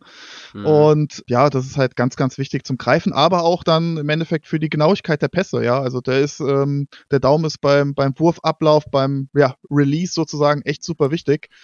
Ja, wie gesagt, mit einer Schiene oder sowas, glaube ich, kann man auch gar nicht richtig spielen als Quarterback. Also ich selbst war ja, Ja. jetzt nie Quarterback oder so, aber kann ich mir jetzt nicht vorstellen. Man kann es ja, Ja. bis zu einem gewissen Punkt natürlich tapen, ne? Keine Frage, zur Unterstützung und, und Stabilität. Ähm, aber irgendwo brauchst du ja trotzdem dieses Fingerspitzengefühl einfach, glaube ich, als Quarterback, ne? Und wenn du da drei Tonnen Tape um, dein, um deinen Daumen hast, äh, das ja, ist es dann auch nicht wert, ne? Das bringt dann auch nicht so viel, ne? Ja, gut, das ist ja dann echt keine so wunderbare P- Prognose, vor allem wenn man überlegt, unter welchem Stern die ganze Saison 2023 der Chicago Bears stand. Richtig. Aber ja. wo- wollen wir mal gucken. Wir hatten überlegt, ähm, für die Zuhörer, uns auch mal den einen oder anderen O-Liner anzugucken, aber da müssen wir halt ehrlicherweise sagen, dass es relativ schwierig ist, da gerade in Chicago irgendwelche Infos rauszukriegen, weil da oftmals wirklich einfach nur gesagt wird, ist raus mit einer Ankle-Injury oder ist raus mit einer Neck-Injury. Das heißt, da könnten wir jetzt uns hinsetzen und ähm, Tafelsatzleserei betreiben, aber ich glaube, das bringt uns allen nichts, gerade jetzt auch, wo ja Braxton Jones auf IR ist und Nate Davis am Sonntag mit dem Kart auch wegen einer Knöchelverletzung vom Spielfeld gefahren wurde oder vom Spielfeld gegangen ist und Ja. dann mit dem Kart in die Katakomben gefahren wurde. Ähm, ja, bei Nate Davis war es halt diese Geschichte, wo ihm bei Blocking Justin Fields quasi in die Beine hinten gedrückt wurde. In solchen Fällen, ja, es ist tatsächlich bei, ja, ich sag mal so, bei O-Linern, wenn denen da hinten jemand reinfällt, ist es so vom Unfallhergang meistens mit einem High-Ankle-Sprain verbunden. mh, Äh, also sprich die, wie soll man sagen, die schlimmere Variante von der Knöchelverletzung, äh, abgesehen jetzt von irgendeiner Fraktur oder so, ja, geht leider meistens bei O-Liner mit einher. Dass dann, also man sieht es ja auch ganz oft bei Running Backs zum Beispiel, ähnliche eigentlich im Endeffekt, wenn da irgendein Pass Rusher oder, oder Runstopper im Endeffekt da von hinten über den Knöchel drüber rollt. Ja, eher meistens dann mit, mit größeren Schäden zu rechnen als mit, mit kleineren bei O-Linern. Vor allem, wenn man dann, also bei den kleineren Dingern werden die ja auch nicht mit den Cards in die Katakomben gefahren. Also das ist ja eigentlich oftmals Richtig. schon ein Indiz dafür, dass Ja. wirklich was kaputt gegangen ist. Also können wir uns eigentlich auch da, ohne jetzt äh, aus der Ferne eine, eine zuverlässige Prognose zu geben, wahrscheinlich auch darauf einstellen, dass wir bei Nate Davis auch mit einer ja, längeren oder ja, schwereren Verletzung eventuell rechnen müssen, ja. Ja, also da gibt's natürlich auch unterschiedliche Grade, sage ich jetzt mal, was die, was die Schwere der Verletzung angeht. Ähm, ja, ich sag mal so, bei einem O-Liner, klar, muss natürlich auch irgendwo agil sein und, und die seitlichen Steps und alles machen können und natürlich Mhm. auch äh, ja, viel Gewicht auf dein, auf deinen Fuß bringen. Mm, Grundsätzlich natürlich mit sehr, sehr viel Tape kann man das ganz gut äh, ja, stabilisieren und natürlich auch, wie du schon sagtest, Painkiller, ne? das, das geht natürlich alles zu einem gewissen Grad, aber äh, wir kommen ja jetzt gleich noch auf Khalil, Khalil Herbert zu sprechen. Ähm, bei Running Backs braucht man natürlich da diese Knöchelmobilität natürlich nochmal deutlich mehr als jetzt bei einem, bei einem O-Liner, Mhm. aber ja, natürlich als O-Liner bist du natürlich da auch massiv eingeschränkt, ne? Keine Frage. Ja. ja, dann lass uns doch direkt auf den von dir angesprochenen Khalil Herbert zu sprechen äh, kommen. Hast du mehr Infos zu Khalil Herbert, Matze? Wie du schon sagtest, High Ankle Sprain bei Khalil Herbert. Ähm, die meisten Bears-Fans werden sich wahrscheinlich an die Situation erinnern können. Beim Spiel gegen Washington noch so ein bisschen im Kopf haben, wo er beim Catchversuch äh, mit dem Fuß im Boden hängen geblieben ist. Äh, der Fuß und der Unterschenkel waren so ein bisschen verdreht und die, beim Catchversuch ist, hat er im Endeffekt dann das Gleichgewicht verloren, ist mit dem Oberkörper nach hinten weggeknickt und äh, ja, der Fuß beziehungsweise der Unterschenkel ist halt im Boden hängen geblieben.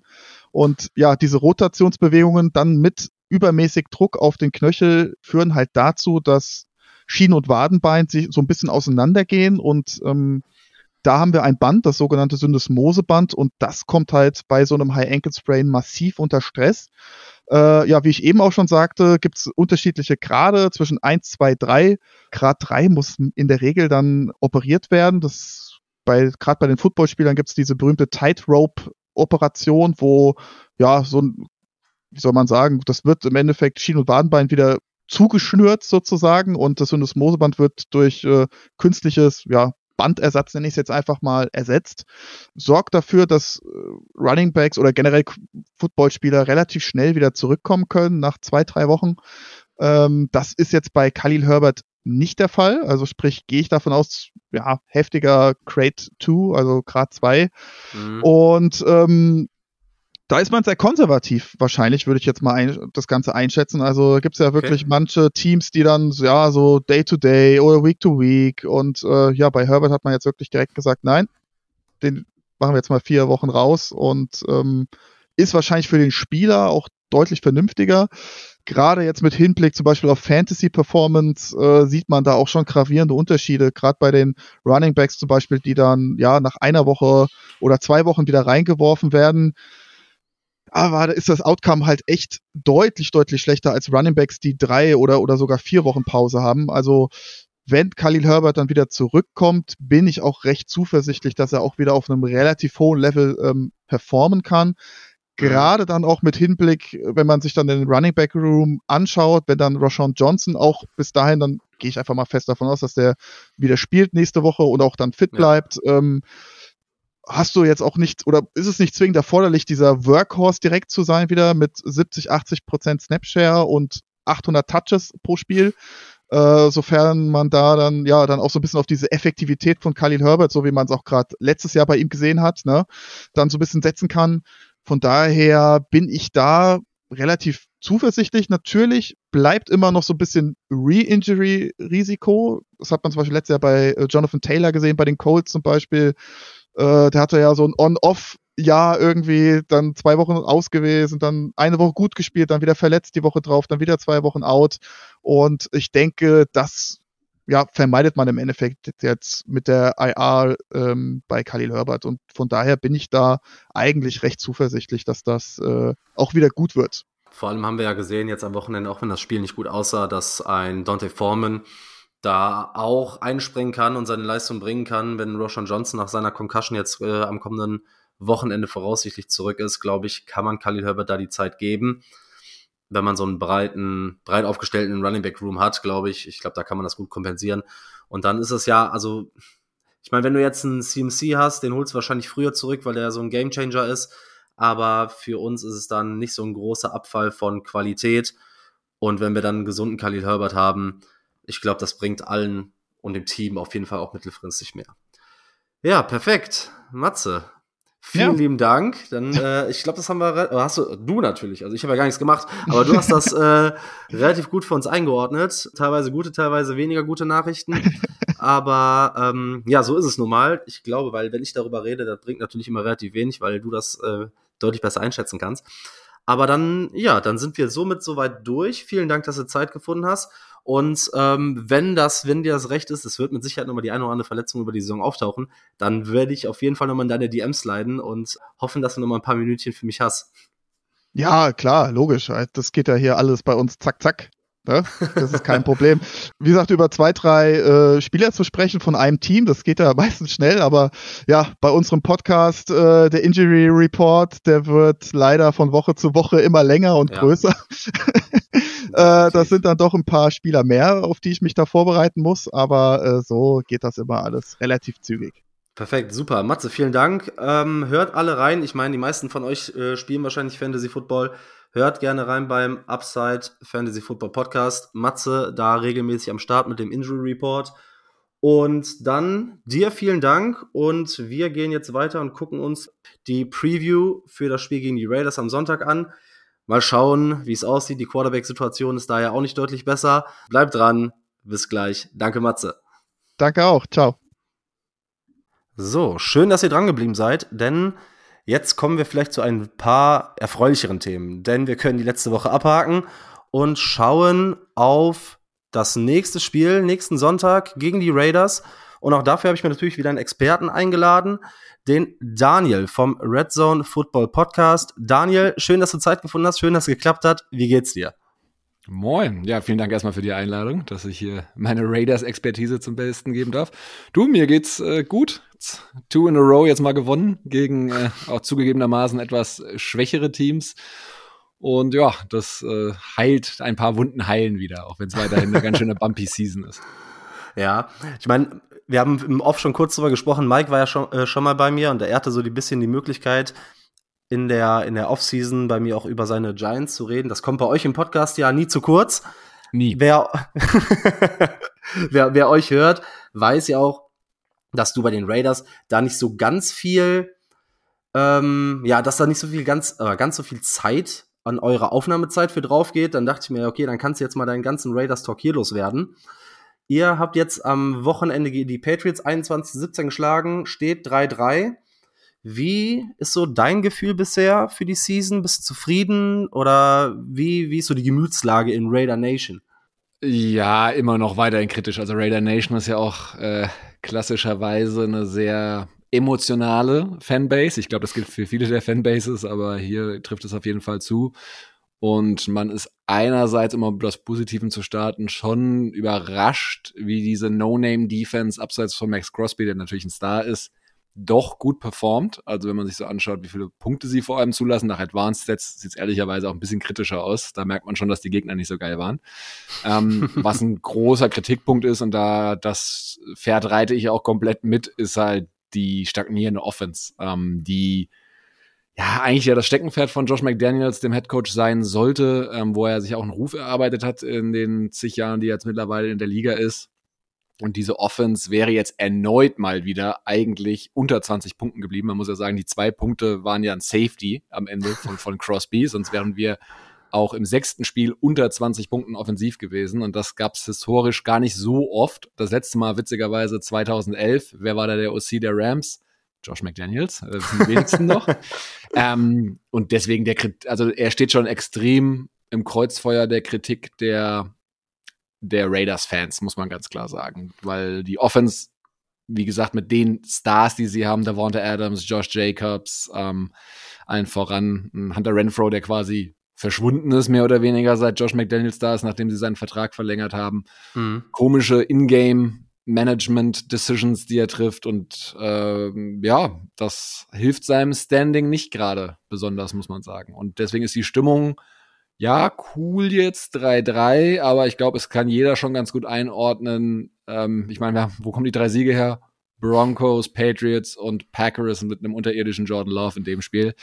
Ja, das ist jetzt natürlich auch nicht die Creme de la Creme. Ja, das stimmt.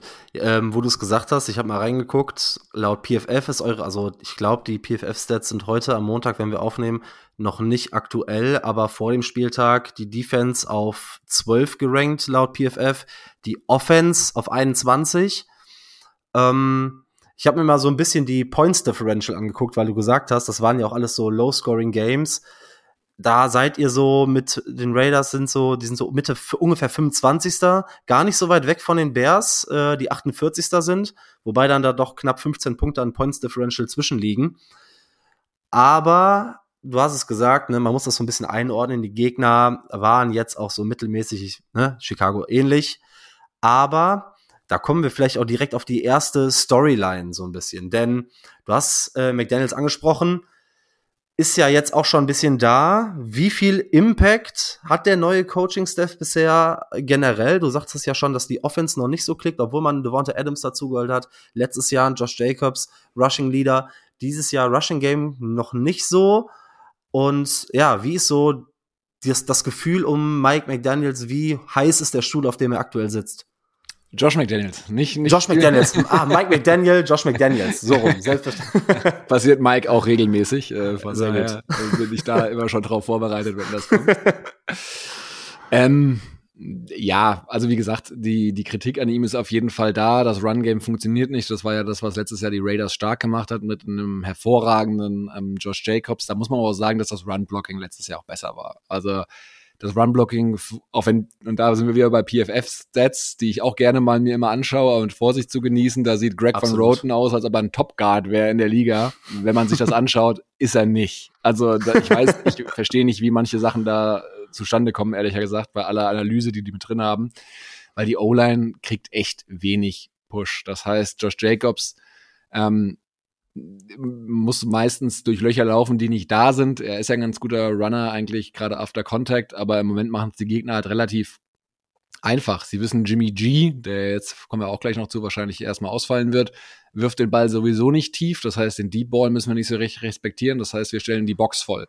Dann hast du eine O-Line, die gerade nicht gut im Run-Blocking ist und ein Runner, der dann halt in eine Stack-Box reinläuft. Das ist meistens jetzt nicht gerade die Zutaten für eine überragende Rushing-Offense und sie ist auch, ich finde, sehr eindimensional. Also da fehlt mir, wenn man sich da die Rushing-Offenses von anderen Teams natürlich vorneweg wie den, den, den 49ers oder eben Dolphins anschaut, überhaupt kein Vergleich. Und darauf, das war der Stable dieser Offense letztes Jahr, als sie ja so ja, ich weiß jetzt nicht genau, also Top 15 auf jeden Fall, ich glaube Top 12 oder sowas ähm, nach EPA per Play war. Da, so ist es halt nicht. Und äh, auch die Passing Offense ist sehr eindimensional. Ähm, eigentlich fast nur Jacoby Myers und jetzt die letzten beiden Spiele wird Adams auch gar nicht mehr wirklich anvisiert, weil der immer ähm, Double Coverage erfährt.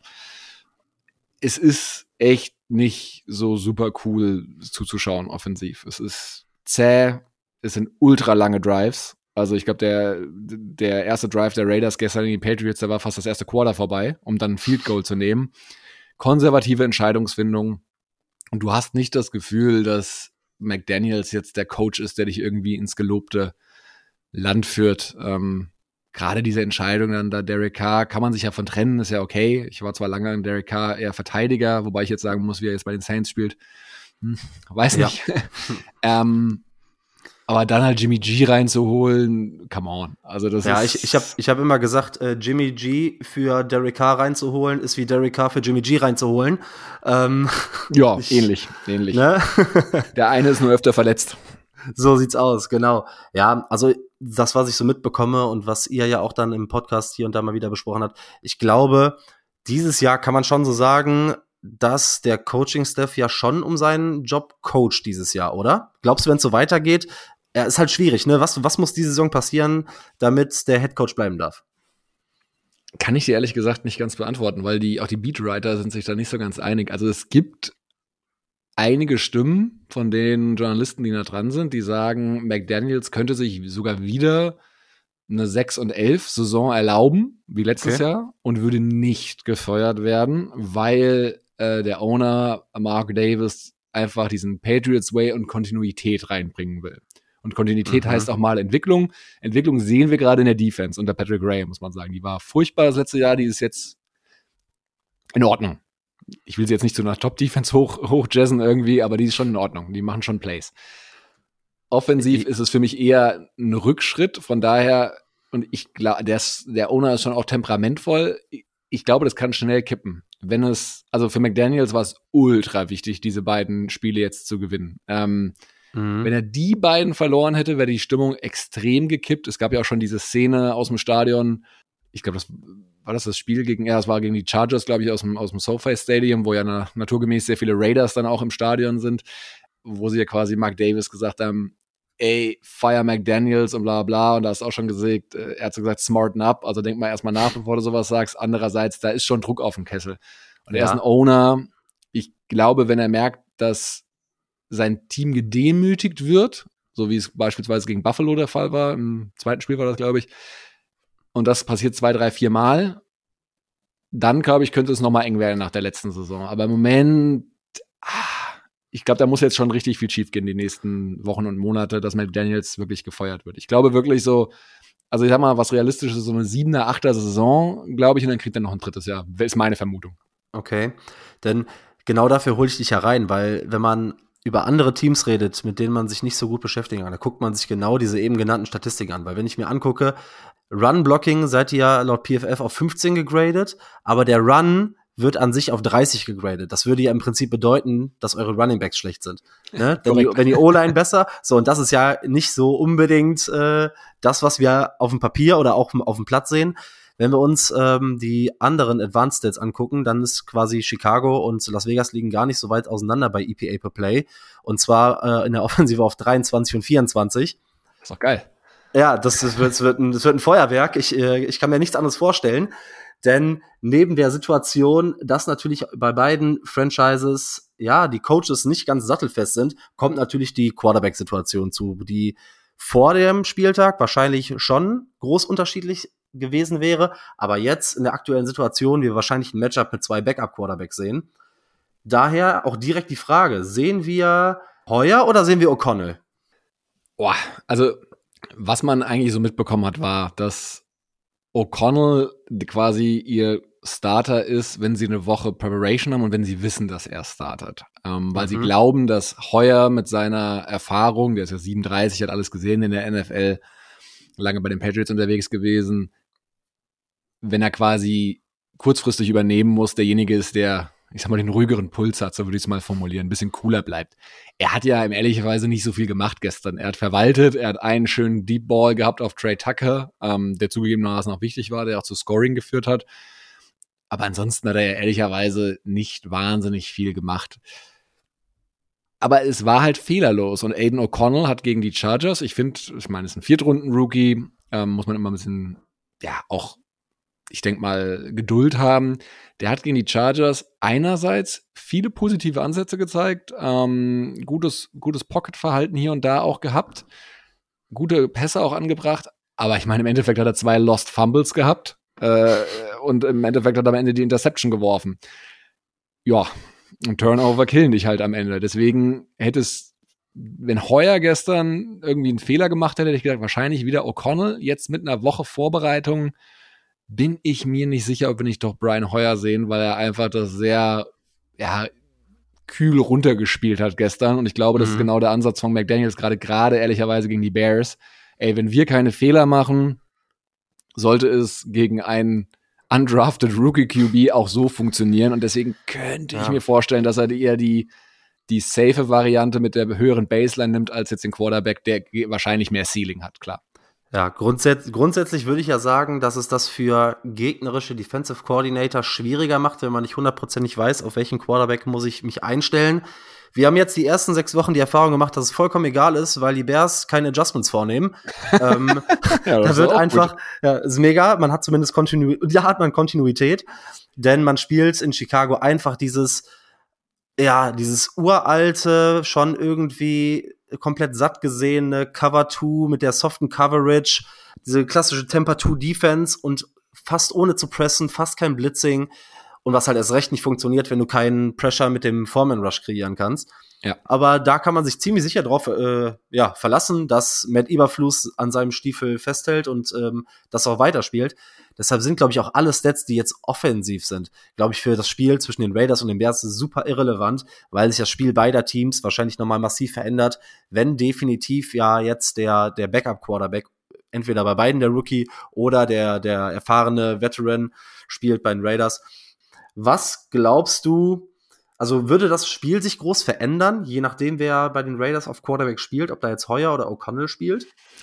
Nee, weil der Stil ist schon ähnlich. Also das sind jetzt beide logischerweise keine mobilen Quarterbacks. Also auch Aiden O'Connell, auch wenn er noch jung ist, der hat jetzt auch nicht Wheels. Also das ist auch ein ganz, ganz klassischer Pocket Passer. Ähm, und das ist natürlich auch dieser Art Quarterback, die äh, McDaniels mag, mit der er sein Leben lang eigentlich auch zusammengearbeitet hat, wenn man das eine Jahr mit Cam Newton da, da außen vor lässt bei den Patriots. Und dementsprechend mhm. wird die Offense stilistisch nicht groß anders aussehen. Sie werden weiterhin probieren, erstmal ähm, den Run zu etablieren. Ich finde weiterhin, sie könnten mit viel mehr mit Play-Action arbeiten. Das finde ich, kommt mir noch ein bisschen zu kurz äh, an der Stelle, dafür, dass jeder einen Run erwartet, ehrlicherweise auch, auch von den Looks her. Und ansonsten wird sich auch weiterhin viel in der Intermediate Range, äh, in der kurzen und Intermediate Range abspielen. Also äh, viele kurze Targets auf in den letzten Wochen halt vor allem Jacoby Myers, der so ein bisschen der Profiteur davon ist, dass die meisten Defenses, wie gesagt, da war unter Adams eben mit äh, zwei Defendern versehen und in den letzten Spielen auch viel über den Rookie Tight End Michael Mayer, der da jetzt eine ganze Anzahl an Targets gesehen hat am Wochenende. Ja, das ist mir aufgefallen. Der wurde deutlich mehr jetzt die letzten beiden Wochen, ja. vor allem jetzt äh, gegen die Patriots dann noch mal mehr involviert ja, du hast schon gesagt, Hunter Renfro spielt keine große Rolle mehr. Adams wird oftmals dann irgendwie dann doch rausgenommen. Josh Jacobs läuft noch nicht so wirklich, aber ich glaube, also meine Einschätzung wäre, weil auch auf, auf Seiten von Chicago das wahrscheinlich ja ähnlich läuft. Jetzt hat Lugetzi seinen Pocket Passer. Er hat ja die, er versucht ja schon seit zwei Jahren Justin Fields zu Aaron Rodgers zu machen mit diesem klassischen Three-Step Dropback äh, erster Read, zweiter Read, dritter Read, ne? Ich, er hat, glaube ich, noch nicht erkannt, dass Falscher Justin Fields dafür. ja, und ich glaube, meine Einschätzung ist ja, dass wir generell, wenn wir da diese zwei Quarterbacks haben, meinetwegen sogar auf Raiders Seite nochmal die, die Edge, aber so wirklich viel durch die Luft sollte ja eigentlich nicht gehen, oder? Für beide Teams. Also ich muss natürlich fairerweise sagen, zu den Namen Tyson Bagent, wenn er so ausgesprochen mhm. wird, oder Bagent, genau. habe ich zum allerersten Mal am Wochenende gehört. Also, weil auch wenn wir selbst einen Football-Podcast haben, ich war sichtlich erstaunt darüber, dass das euer Backup-QB ist. Ich hatte, ich, ich wusste schon, dass PJ Walker nicht mehr bei euch ist, das hatte ich schon mitbekommen. Den fand ich ja eigentlich immer so einen ganz interessanten oder passenden Backup, sage ich mal, ja. für, ähm, für Justin Fields. Und war dann ja, Bagent hat ja, Bagent hat äh, PJ Walker tatsächlich in, der, äh, in, dem, in den Training Camps ausgestochen, weil PJ Walker super schlecht aussah, sowohl im Camp als auch in den Preseason-Spielen. Und man muss das jetzt natürlich einordnen, ne? Aber Bagent sah für einen undrafted Rookie okay aus, ne? In dem Kosmos, in dem die Erwartungshaltung sich irgendwie am Ende des Tages dann befindet. Also ich habe in Chicago schon schlechtere Quarterbacks gesehen, aber das, ist, ist wahrscheinlich auch nicht so schwierig. Und ja, deshalb, ich weiß es gar nicht. Also ich kann mir sehr gut vorstellen, also gegen diese Bears Defense kann, kann gefühlt jeder scoren. Wobei jetzt die letzten beiden Wochen sah es natürlich besser aus. Man hat jetzt die Vikings bei 12 Points der Offense gehalten. Das ist okay, man da, klar, ne, hat Justin Jefferson gefehlt, aber du spielst immer noch gegen eine vernünftige O-Line, du spielst immer noch gegen äh, Kirk Cousins. Die Vikings haben jetzt kein Run-Game, ja, meiner Einschätzung, richtig. also kein Running Back, der ansatzweise irgendwie, ja, elusive aussieht oder, ja, also ich halte weder was von Madison noch von Akers groß, aber dann kommt natürlich jetzt eigentlich mit dem Josh Jacobs ein ganz anderes Kaliber. Was glaubst du, wie die oder hast du so, so Key-Matchups, wo du von dir aus sagen würdest, boah, darauf könnte es ankommen? Das sind so Matchups, die spielentscheidend sein können? Ja, also wenn man jetzt mal von der Raiders Offense im ersten Schritt erstmal ausgeht gegen die, die mhm. Bears Defense, ähm, klar, es wird trotzdem das Ziel sein, äh, wie gehen sie das Thema Davante Adams an, weil der Typ kann halt ein Spiel an sich reißen, wenn er gefüttert wird. Er war ja sehr jetzt frustriert jetzt auch die letzten beiden Wochen, weil er die, er hat ja gar keine Targets bekommen. Das heißt, hatte gar keine Chance, weil das ist ja durchaus ein Spieler, der auch selbst in Double Coverage mal ein Play machen kann, weil er einfach einer der besten, wenn nicht der beste äh, Route Runner ist, super krassen Release hat, schnell Separation kreiert. Das heißt, da bin ich mal gespannt, wie die, die Bears das spielen werden. Ich gehe davon aus, dass sie es aber machen werden wie alle anderen Teams bisher. Dementsprechend Corner und Safety hilft halt eben auch noch aus. Und dann müssen sie halt gucken, ob sie da äh, ja über die Linebacker teilweise auch Slot Corner und so weiter halt irgendwie in der in dem kurzen Bereich halt irgendwie die, die Completions irgendwie verhindert können, weil, wie gesagt, da sind jetzt halt ein paar weitere Targets in den letzten Wochen aufgetaucht. Auch Trey Tucker kriegt hier und da jetzt ähm, mhm. noch einen Pass. Das ist einer, der sehr viel Speed hat. Das heißt, da könnte auch mal ein Deep Ball ankommen.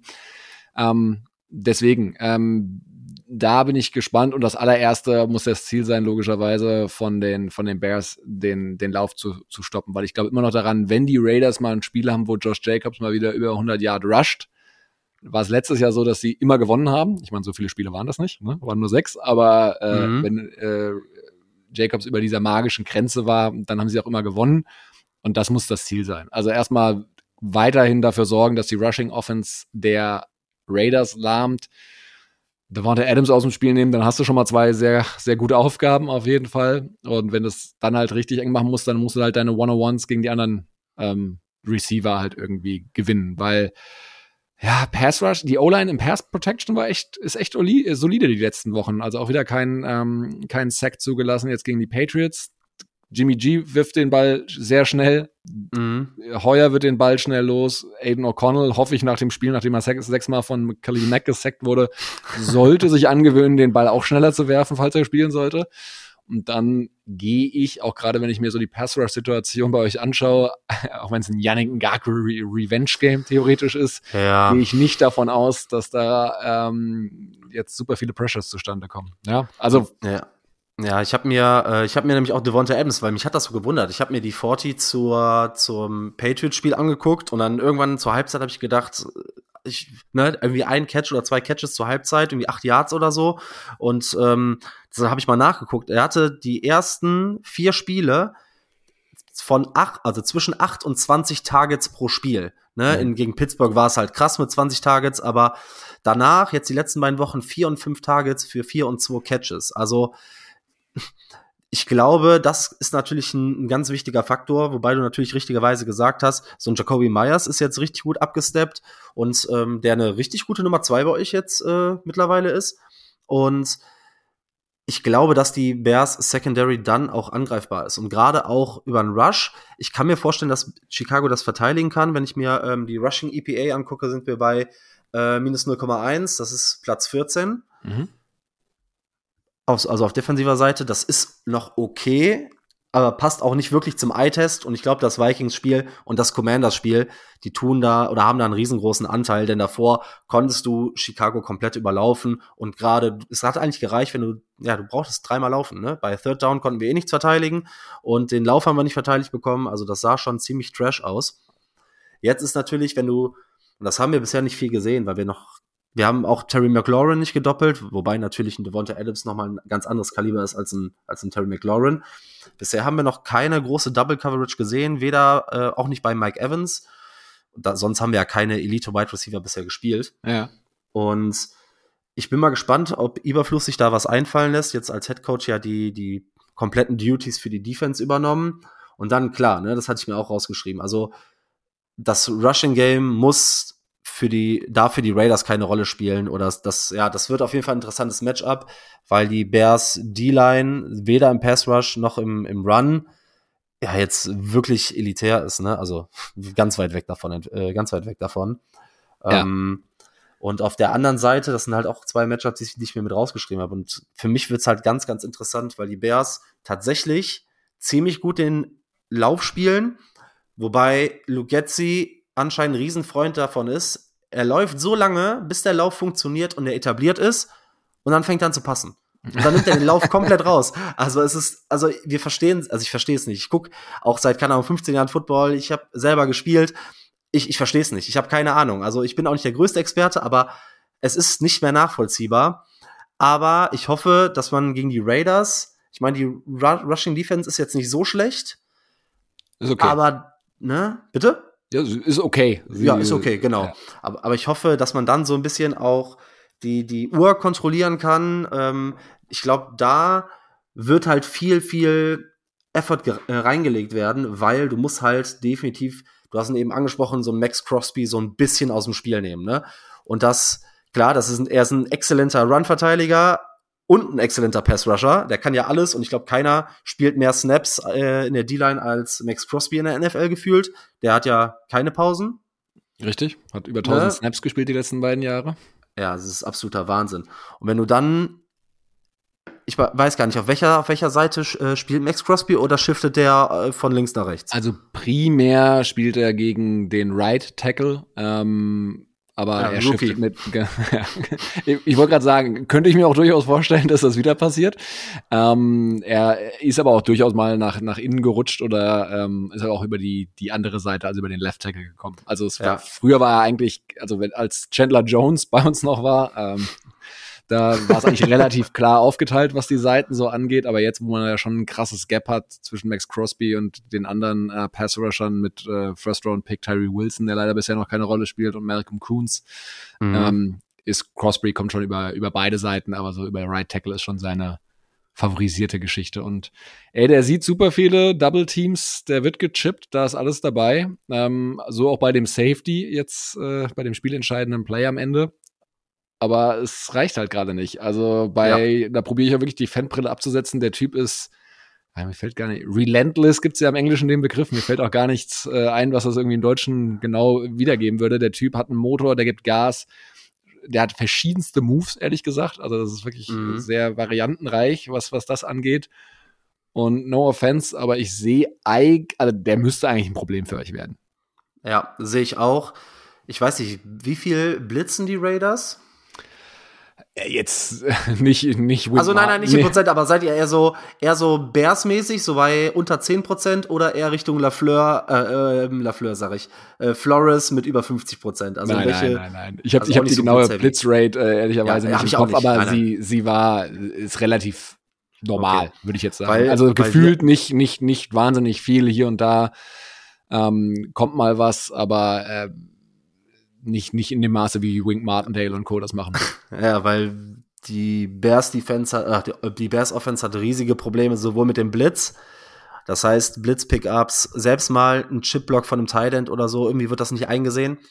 Dann Zone Coverage war jetzt in der Vergangenheit ein Riesenproblem, aber das ist auch eine Justin Fields Issue gewesen, dass er, ja, halt den, sowohl den Blitz nicht gut gehandelt hat und in Zone Coverage die, die Reads nicht genommen hat.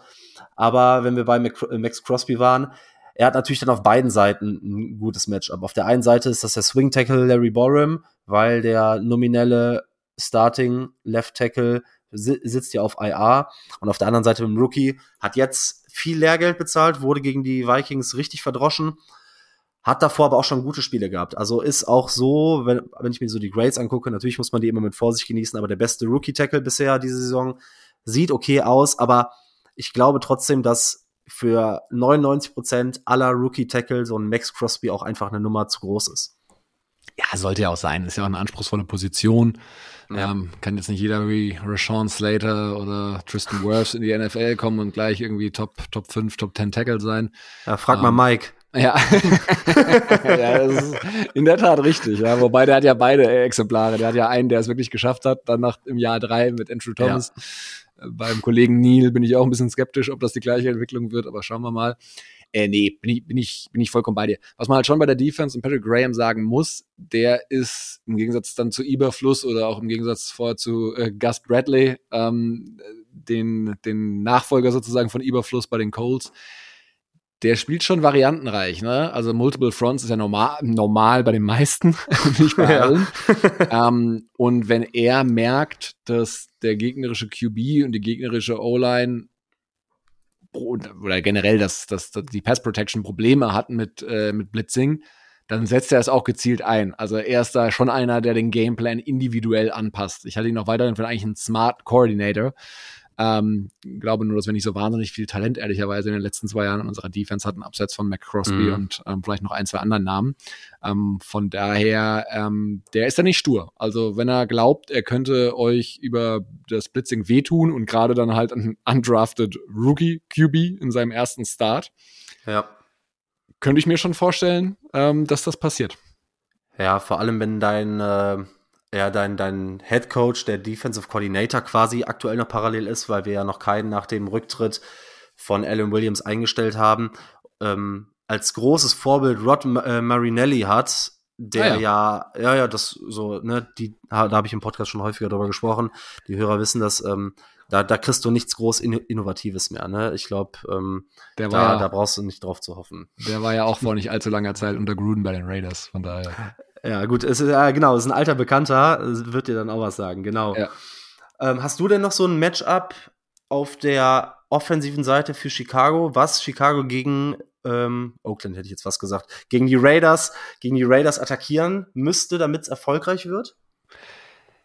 Ja, also äh, klar, ich äh, dachte natürlich, wir hatten schon immer eigentlich ein Problem mit äh, Rushing Quarterbacks. Das wäre natürlich äh, mit Justin Fields. Ähm, ich meine, wir wissen es ja noch nicht hundertprozentig. Also Ja, man könnte ja, wenn man ein bisschen äh, sarkastisch ist, auch sagen, naja, so wenig wie er gepasst hat gegen, gegen die Vikings, können sie ihn auch einfach so reinbringen. Ähm, dann kann er seine, sein, sein Skillset als Runner eben ausleben. Also das wäre schon ein Ding gewesen, wo ich gesagt hätte, ey, da sind die, die Raiders echt anfällig. Ähm, Fields hat ja auch sein letztes äh, Spiel gegen die Raiders gewonnen. Das war ja das letzte Spiel noch von John Gruden. Ich glaube, klar, ist jetzt auch nicht wahnsinnig äh, überraschendes. Ich meine, DJ Moore halte ich immer noch für einen sehr unterschätzten Receiver. Wir haben keinen, ich würde sagen, wir haben noch nicht mal einen guten Cornerback, ehrlich gesagt. Also der Marcus Peters und auf der anderen Seite, je nach Verletzung, der Rookie Bennett oder jetzt hat Amik Robertson da gespielt. Das ist Liga-Durchschnitt. Marcus Peters ist auch nicht mehr mehr. Von daher gibt's da für mich auf jeden Fall schon ein Einfallstor, was man attackieren könnte. Gegen Titans sieht's eigentlich Hm. ganz gut aus bei uns. Da lassen wir, ich hatte jetzt nur den Stat vor dem Patriots-Game. Ich glaube, es gab noch keinen Titan, der mehr als 45 Yards irgendwie gemacht hat gegen uns in den ersten, in den ersten Wochen. okay. Ähm, das ist eigentlich schon ganz, ganz ordentlich, was sie da machen. Die, die Linebacker spielen auch besser als gedacht mit Robert Spillane, Spillane und äh, Divine Diablo. Ähm, das sieht schon ganz okay aus. Mm, gegen den Rush hast du schon gesagt, sind wir okay. Ähm, ich mag ja Khalil Her Herbert sehr, aber der ist ja auf IR. Ähm, von Genau. daher werden wir ja wahrscheinlich ein bisschen mehr Foreman und Rashawn Johnson wahrscheinlich wiedersehen, den ich auch nicht schlecht finde. Ja, mal gucken. Also ich glaube, Key Matchup, klar, wenn, wenn die Raiders DJ Moore eliminieren können, boah, dann weiß ich jetzt nicht so genau, ob es dann so viele Opportunities gibt. Ja, ich, ich finde es auch sehr schwierig. Also nach den letzten beiden Wochen habe ich ja dann doch wieder so ein bisschen angefangen zu hoffen, dass sowohl bei Fields als auch im Coaching-Staff ja Entwicklung stattgefunden hat. Aber gut, wenn du dann so ein Spiel von Sonntag hast, das, äh, das macht natürlich direkt alle Hoffnung irgendwie wieder zunichte. Dementsprechend, ja, keine Ahnung. Ich, ich wüsste auch nicht, also ich glaube, die Bears müssten halt, die, es muss wirklich, der, das Laufspiel muss vernünftig etabliert werden. Ne? Der Lauf muss funktionieren gegen die Raiders und alles andere. Ich habe jetzt gerade noch mal parallel geguckt, ob mittlerweile irgendwelche Ergebnisse zu Justin Fields da sind. Aber laut Überfluss soll er nur daub, also bisher ist er daubvoll. Ähm, bis jetzt stand ne, heute, heute Abend, es hat noch keine äh, MRI stattgefunden. Deshalb gehen wir mal davon aus, dass wir Sonntag ohne Justin Fields in das Spiel gehen. Aber ja, wenn wir schon hier in einem, in einem Bears-Podcast sind, dann muss ich natürlich dich fragen, was glaubst du denn, wenn, wenn du hast jetzt schon ganz, ganz wenige Optionen offen gelassen, aber wenn ich dich ganz direkt frage, was muss passieren, heißt, was muss bei den Raiders schlecht laufen, was muss bei den Bears gut laufen, damit Chicago dann doch irgendwie die Chance hat, da äh, einen Sieg zu holen gegen die Raiders? Ich meine, die einfache Antwort ist, die Raiders sind die Raiders, ne? Also die haben halt letztes Jahr auch gegen Baker Mayfield verloren, der, glaube ich, 24 Stunden bei den, bei den Rams gerade unterschrieben hatte. Also wir sind immer für so einen Scheiß gut. Also man, muss man ganz klar so sagen. Und ähm, ich habe es schon angesprochen, wir sind offensiv, warum auch immer, ähm, sehr limitiert bisher. Ähm, ich auch was Scoring angeht und auch gegen Defenses, die, sage ich mal, auf einem ähnlichen Level sind wie, wie eure, haben wir jetzt auch nicht gerade geil performt. Ich meine, wir haben gegen Broncos 17 Punkte gemacht, ne? Jo. Also, ich sehe da schon ein Szenario, wo wir wieder nicht über 20 punkten. Wenn dann euer Rushing Offense funktioniert, ich hab, äh, kann halt zu äh, Bajans Deep Ball wenig sagen und der erwischt uns ein, zwei Mal, sei es mit DJ Moore oder ich meine, Daniel Mooney ist ja auch nicht der langsamste Mensch auf Erden. Ähm, Ja. dann kann das Ding auch so funktionieren. Ja? Also dafür ist Football dann halt einfach, und jetzt fünf Euro ins Phrasenschein, ist halt ein Ge Game of Inches und das kann dann schon, ja, kann schon funktionieren. Also die Raiders sind für mich natürlich schon Favorit, ähm, selbst wenn beide mit Backups spielen, weil ich dann äh, mich so weit noch aus dem Fenster lehnen würde, wahrscheinlich wir den besseren Backup haben. Fairerweise, ich, wie Mhm. gesagt, ich weiß nichts über ihn. Also so Division 2 Ja. Football habe ich mir, schaue ich mir dann doch eher selten an. Aber natürlich gibt es ein Szenario, ne? Der Rookie überrascht, hat so ein bisschen Fuck-it-Game, ähm, wirft sicherlich nicht viel, aber ihr kontro äh, kontrolliert irgendwie äh, über den, den Run ähm, die Time of Possession und dann hier zwei, drei über Play-Action oder auch sonst irgendwelche Deep Shots auf, wie gesagt, Moore oder Mooney, die da mir natürlich äh, reinkommen. Ey, das kann schon funktionieren. Das ist jetzt kein Szenario, was ich per se ausschließen würde. Die Raiders Defense ist, weiß Gott, nicht dominant, auch wenn es okay aussieht bisher. Und die Offense ist eigentlich eine Enttäuschung. Von daher, ihr spielt jetzt nicht gerade gegen ein Top-Team.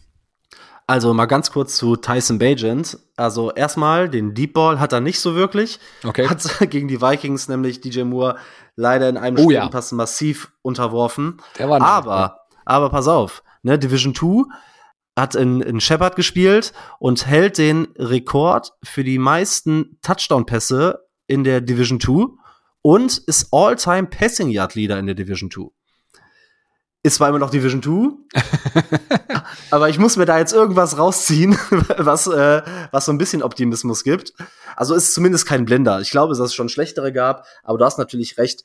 Ähm, haben wahrscheinlich auch im Draft deutlich weniger Leute drüber gesprochen als, ähm, als über eure Quarterbacks.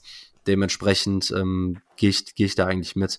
Und ähm, dass, dass Khalil Herbert nicht dabei ist, macht die Russian Defense nicht besser, wobei es ähm, Dante Foreman ganz gut gemacht hat. Ich hoffe natürlich auch, dass Roshan Johnson dann wieder fit ist, dass die Secondary ein bisschen fitter wird. Aber ja, ich meine, grundsätzlich kann man fast schon nicht guten Gewissen. Ich bin da und du bist da ja auch ein bisschen anders als Mike. Er tippt ja nie auf sein oder gegen sein eigenes Team. Ich sage ja immer, ich kann ja trotzdem für die sein, auch wenn ich nicht glaube, dass die gewinnen. Aber Mike korrekt, hat da ja so eine bisschen korrekt. andere Einstellung. Also ich, ich sitze auch hier und ärgere mich wieder und bin auch die ganze Woche wieder schlecht gelaunt, wenn das Spiel wieder so beschissen läuft. Aber ähm, dann kommen wir nämlich direkt dahin. Dann würde ich dich noch bitten, mir eine abschließende äh, Boxscore-Prediction für den Ausgang des Spiels zu geben. Wie geht das ganze Ding aus? Also, ihr habt ja schon rausgehört, ich gehe davon aus, dass die Raiders das am Ende gewinnen werden. Ich sage jetzt einfach mal, dass sie es jetzt auch wirklich schaffen, auch mit der Offense einfach mal über 20 Punkte zu scoren und sage einfach mal, sie machen ganz verrückte 24 Punkte und äh, hoffe einfach, ähm, dass es einen Grund hat, warum, warum Bajan ein undrafted Rookie war und die Bears am Ende, weil die Defense dann doch wieder performt und Max Crosby ein Überspiel hat, dass die Bears Offense nur auf 13 kommt. Also 24, 13. Ja, ich, ich bin gar nicht so weit weg von dir, aber ich, ich sehe es ein bisschen enger. Ich bin auch tatsächlich auf der, auf der Seite von, ähm, von Las Vegas. Ich habe gedacht, ja, okay, komm, über 20 Punkte sollte drin sein. Ich äh, tippe ja, 21, 17. Ich glaube, es wird ein bisschen enger, weil die Bears den Ball, glaube ich, gut laufen können. Aber ja, am Ende sind die Bears die Bears und ähm, ich glaube, das ist aber auch wieder kein Spiel, was für den objektiven Zuschauer super interessant wird. Sowohl, sowohl was die Teams angeht, als auch aufs, äh, das Spiel an sich sportlich. Ne? Ja. Ich glaube, das ist ein Spiel, was äh, abseits jetzt von den Hörern dieses Podcasts wahrscheinlich in der Red Zone untergehen wird. Ähm, ist ja ein 19 Ja. früher Slot, das freut mich natürlich mal. Ähm, ich habe ja das Vergnügen, dass ich sehr oft den, den späten Slot habe. Das ist äh, natürlich immer ein bisschen, ein bisschen tricky dann mit dem nächsten Arbeitstag. Ähm, Jo. aber dementsprechend bin ich mal froh, dass es äh, mal Early Game ist, wir darauf äh, uns konzentrieren können. Und ja, liebe Bears-Fans, wie gesagt, äh, ihr seid eine sehr geschundene äh, Fanbase. Das sind die Raiders aber auch in den letzten 20 Jahren auch eigentlich keinen Blumentopf gewonnen und dreimal äh, Playoffs. Von daher schauen wir mal. Ja, ich habe gerade noch mal geguckt, der äh, Point Spread liegt bei minus drei, also für die Raiders. Nur, okay, krass. Mhm, ist, äh, ich hab, mich wundert auch, dass es so eng ist. Aber vielleicht ist das auch noch, weil ich Wegen hier gerade bei, bei, bei, bei Draft, vielleicht noch wegen Fields, ich gucke gerade bei DraftKings, ist vom, wie viel haben wir? Ja, es ist von heute Nacht. Ist vielleicht Okay. noch nicht aktualisiert, aber ich glaube, dass der noch hochgeht. Aber ich, ich finde, ich muss ja auch äh, abschließend, das habe ich äh, im Podcast auch noch gar nicht erzählt. Ich habe die Raiders ja schon live gesehen, aber äh, in Oakland noch. Okay. Und damals gegen RG3 noch, gegen Wow. damals noch die Washington Redskins. Ja, ja, das habe ich einen Roadtrip äh, gemacht an der äh, Westküste. Das war schon ein Erlebnis, ey. Das war schon, ja, ja. Ich meine, ich war jetzt im November in Chicago. Ist natürlich auch sehr, sehr impressive, aber in Oakland ist halt krass, weil du kommst da rein und ich habe zu der Zeit selber noch Football gespielt und wir hatten zu der Zeit einen Ami, der auch am College gespielt hat und der kam so aus der Ecke Cincinnati und so und der hat mir gesagt, wenn du zu einem Spiel gehst und ich war so ein bisschen, weil ich RG3 früher so toll fand und so ein bisschen Sympathisant, ne? Ja. Ja, und dann sagt er, egal was du machst, egal für wen du bist, zieh dir keine Washington-Klamotten an. Ja. Auf gar keinen Fall, wenn du ins Raiders, weil ich kam da rein und also das Publikum ist schon, ich nenne es mal beeindruckend. Assi? Optisch, optisch alleine. Ja, ey, es ist krass. Es ist, also, ich habe mich gefühlt wie bei Narcos. Ja. Das war, das war so. Ja, da haben sich auch zwei Reihen vor mir, zwei äh, Raiders-Fans. Ich, ich weiß nicht, ob wie weit es äh, eskaliert ist. Wir sind dann auch irgendwann ein Stück weitergegangen. Aber die haben sich ja gegenseitig richtig, richtig bepöbelt, wie die ganzen Videos, die man jetzt so sieht, wenn sich die Fans gegenseitig da auf die, auf die Schnauze hauen. Also, das war schon eine angespannte Stimmung. Aber man hat relativ schnell gemerkt, dass wir Touris sind und dann waren die Leute auch alle cool. So, Ja. alles gut.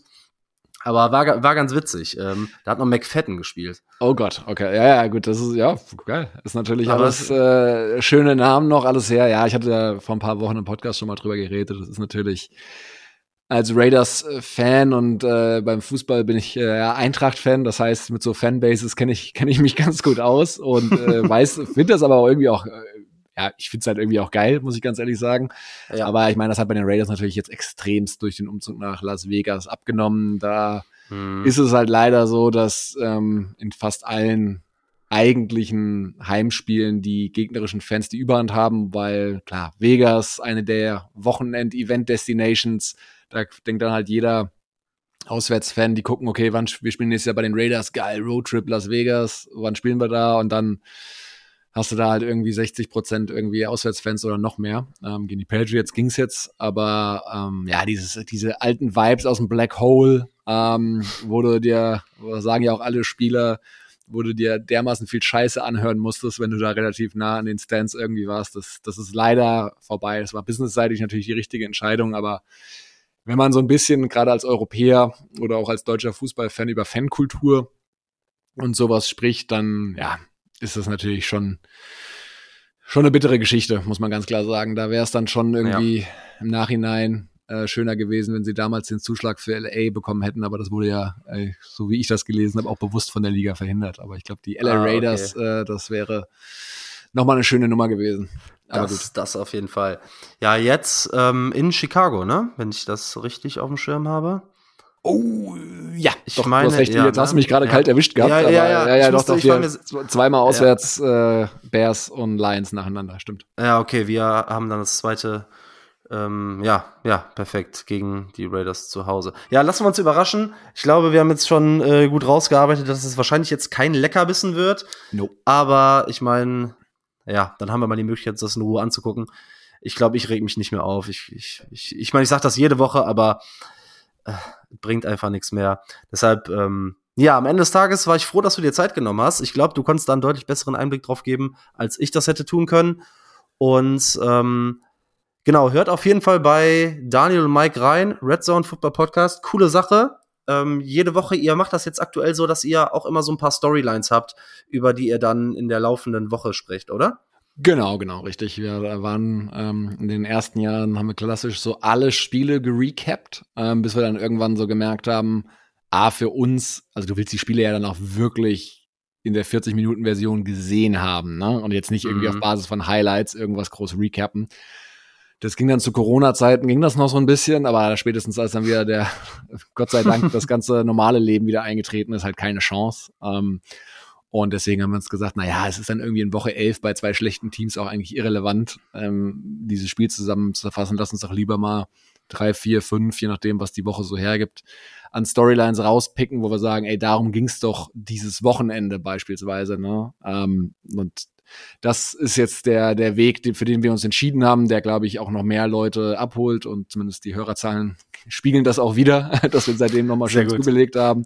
Von daher scheint die Entscheidung nicht ganz falsch gewesen zu sein. Und ja, hat natürlich so ein bisschen die Challenge, dass wir manche Teams natürlich ein bisschen mehr begleiten. Über Justin Fields und Bears haben wir natürlich auch schon sehr viel gesprochen, weil wir natürlich die, die, die, die jungen QBs, ich wollte schon sagen die Rookie QBs, aber die jungen QBs sind natürlich immer eine Storyline wert. Die Woche äh, werden wir auch über Desmond Ritter beispielsweise sicherlich nochmal sprechen müssen.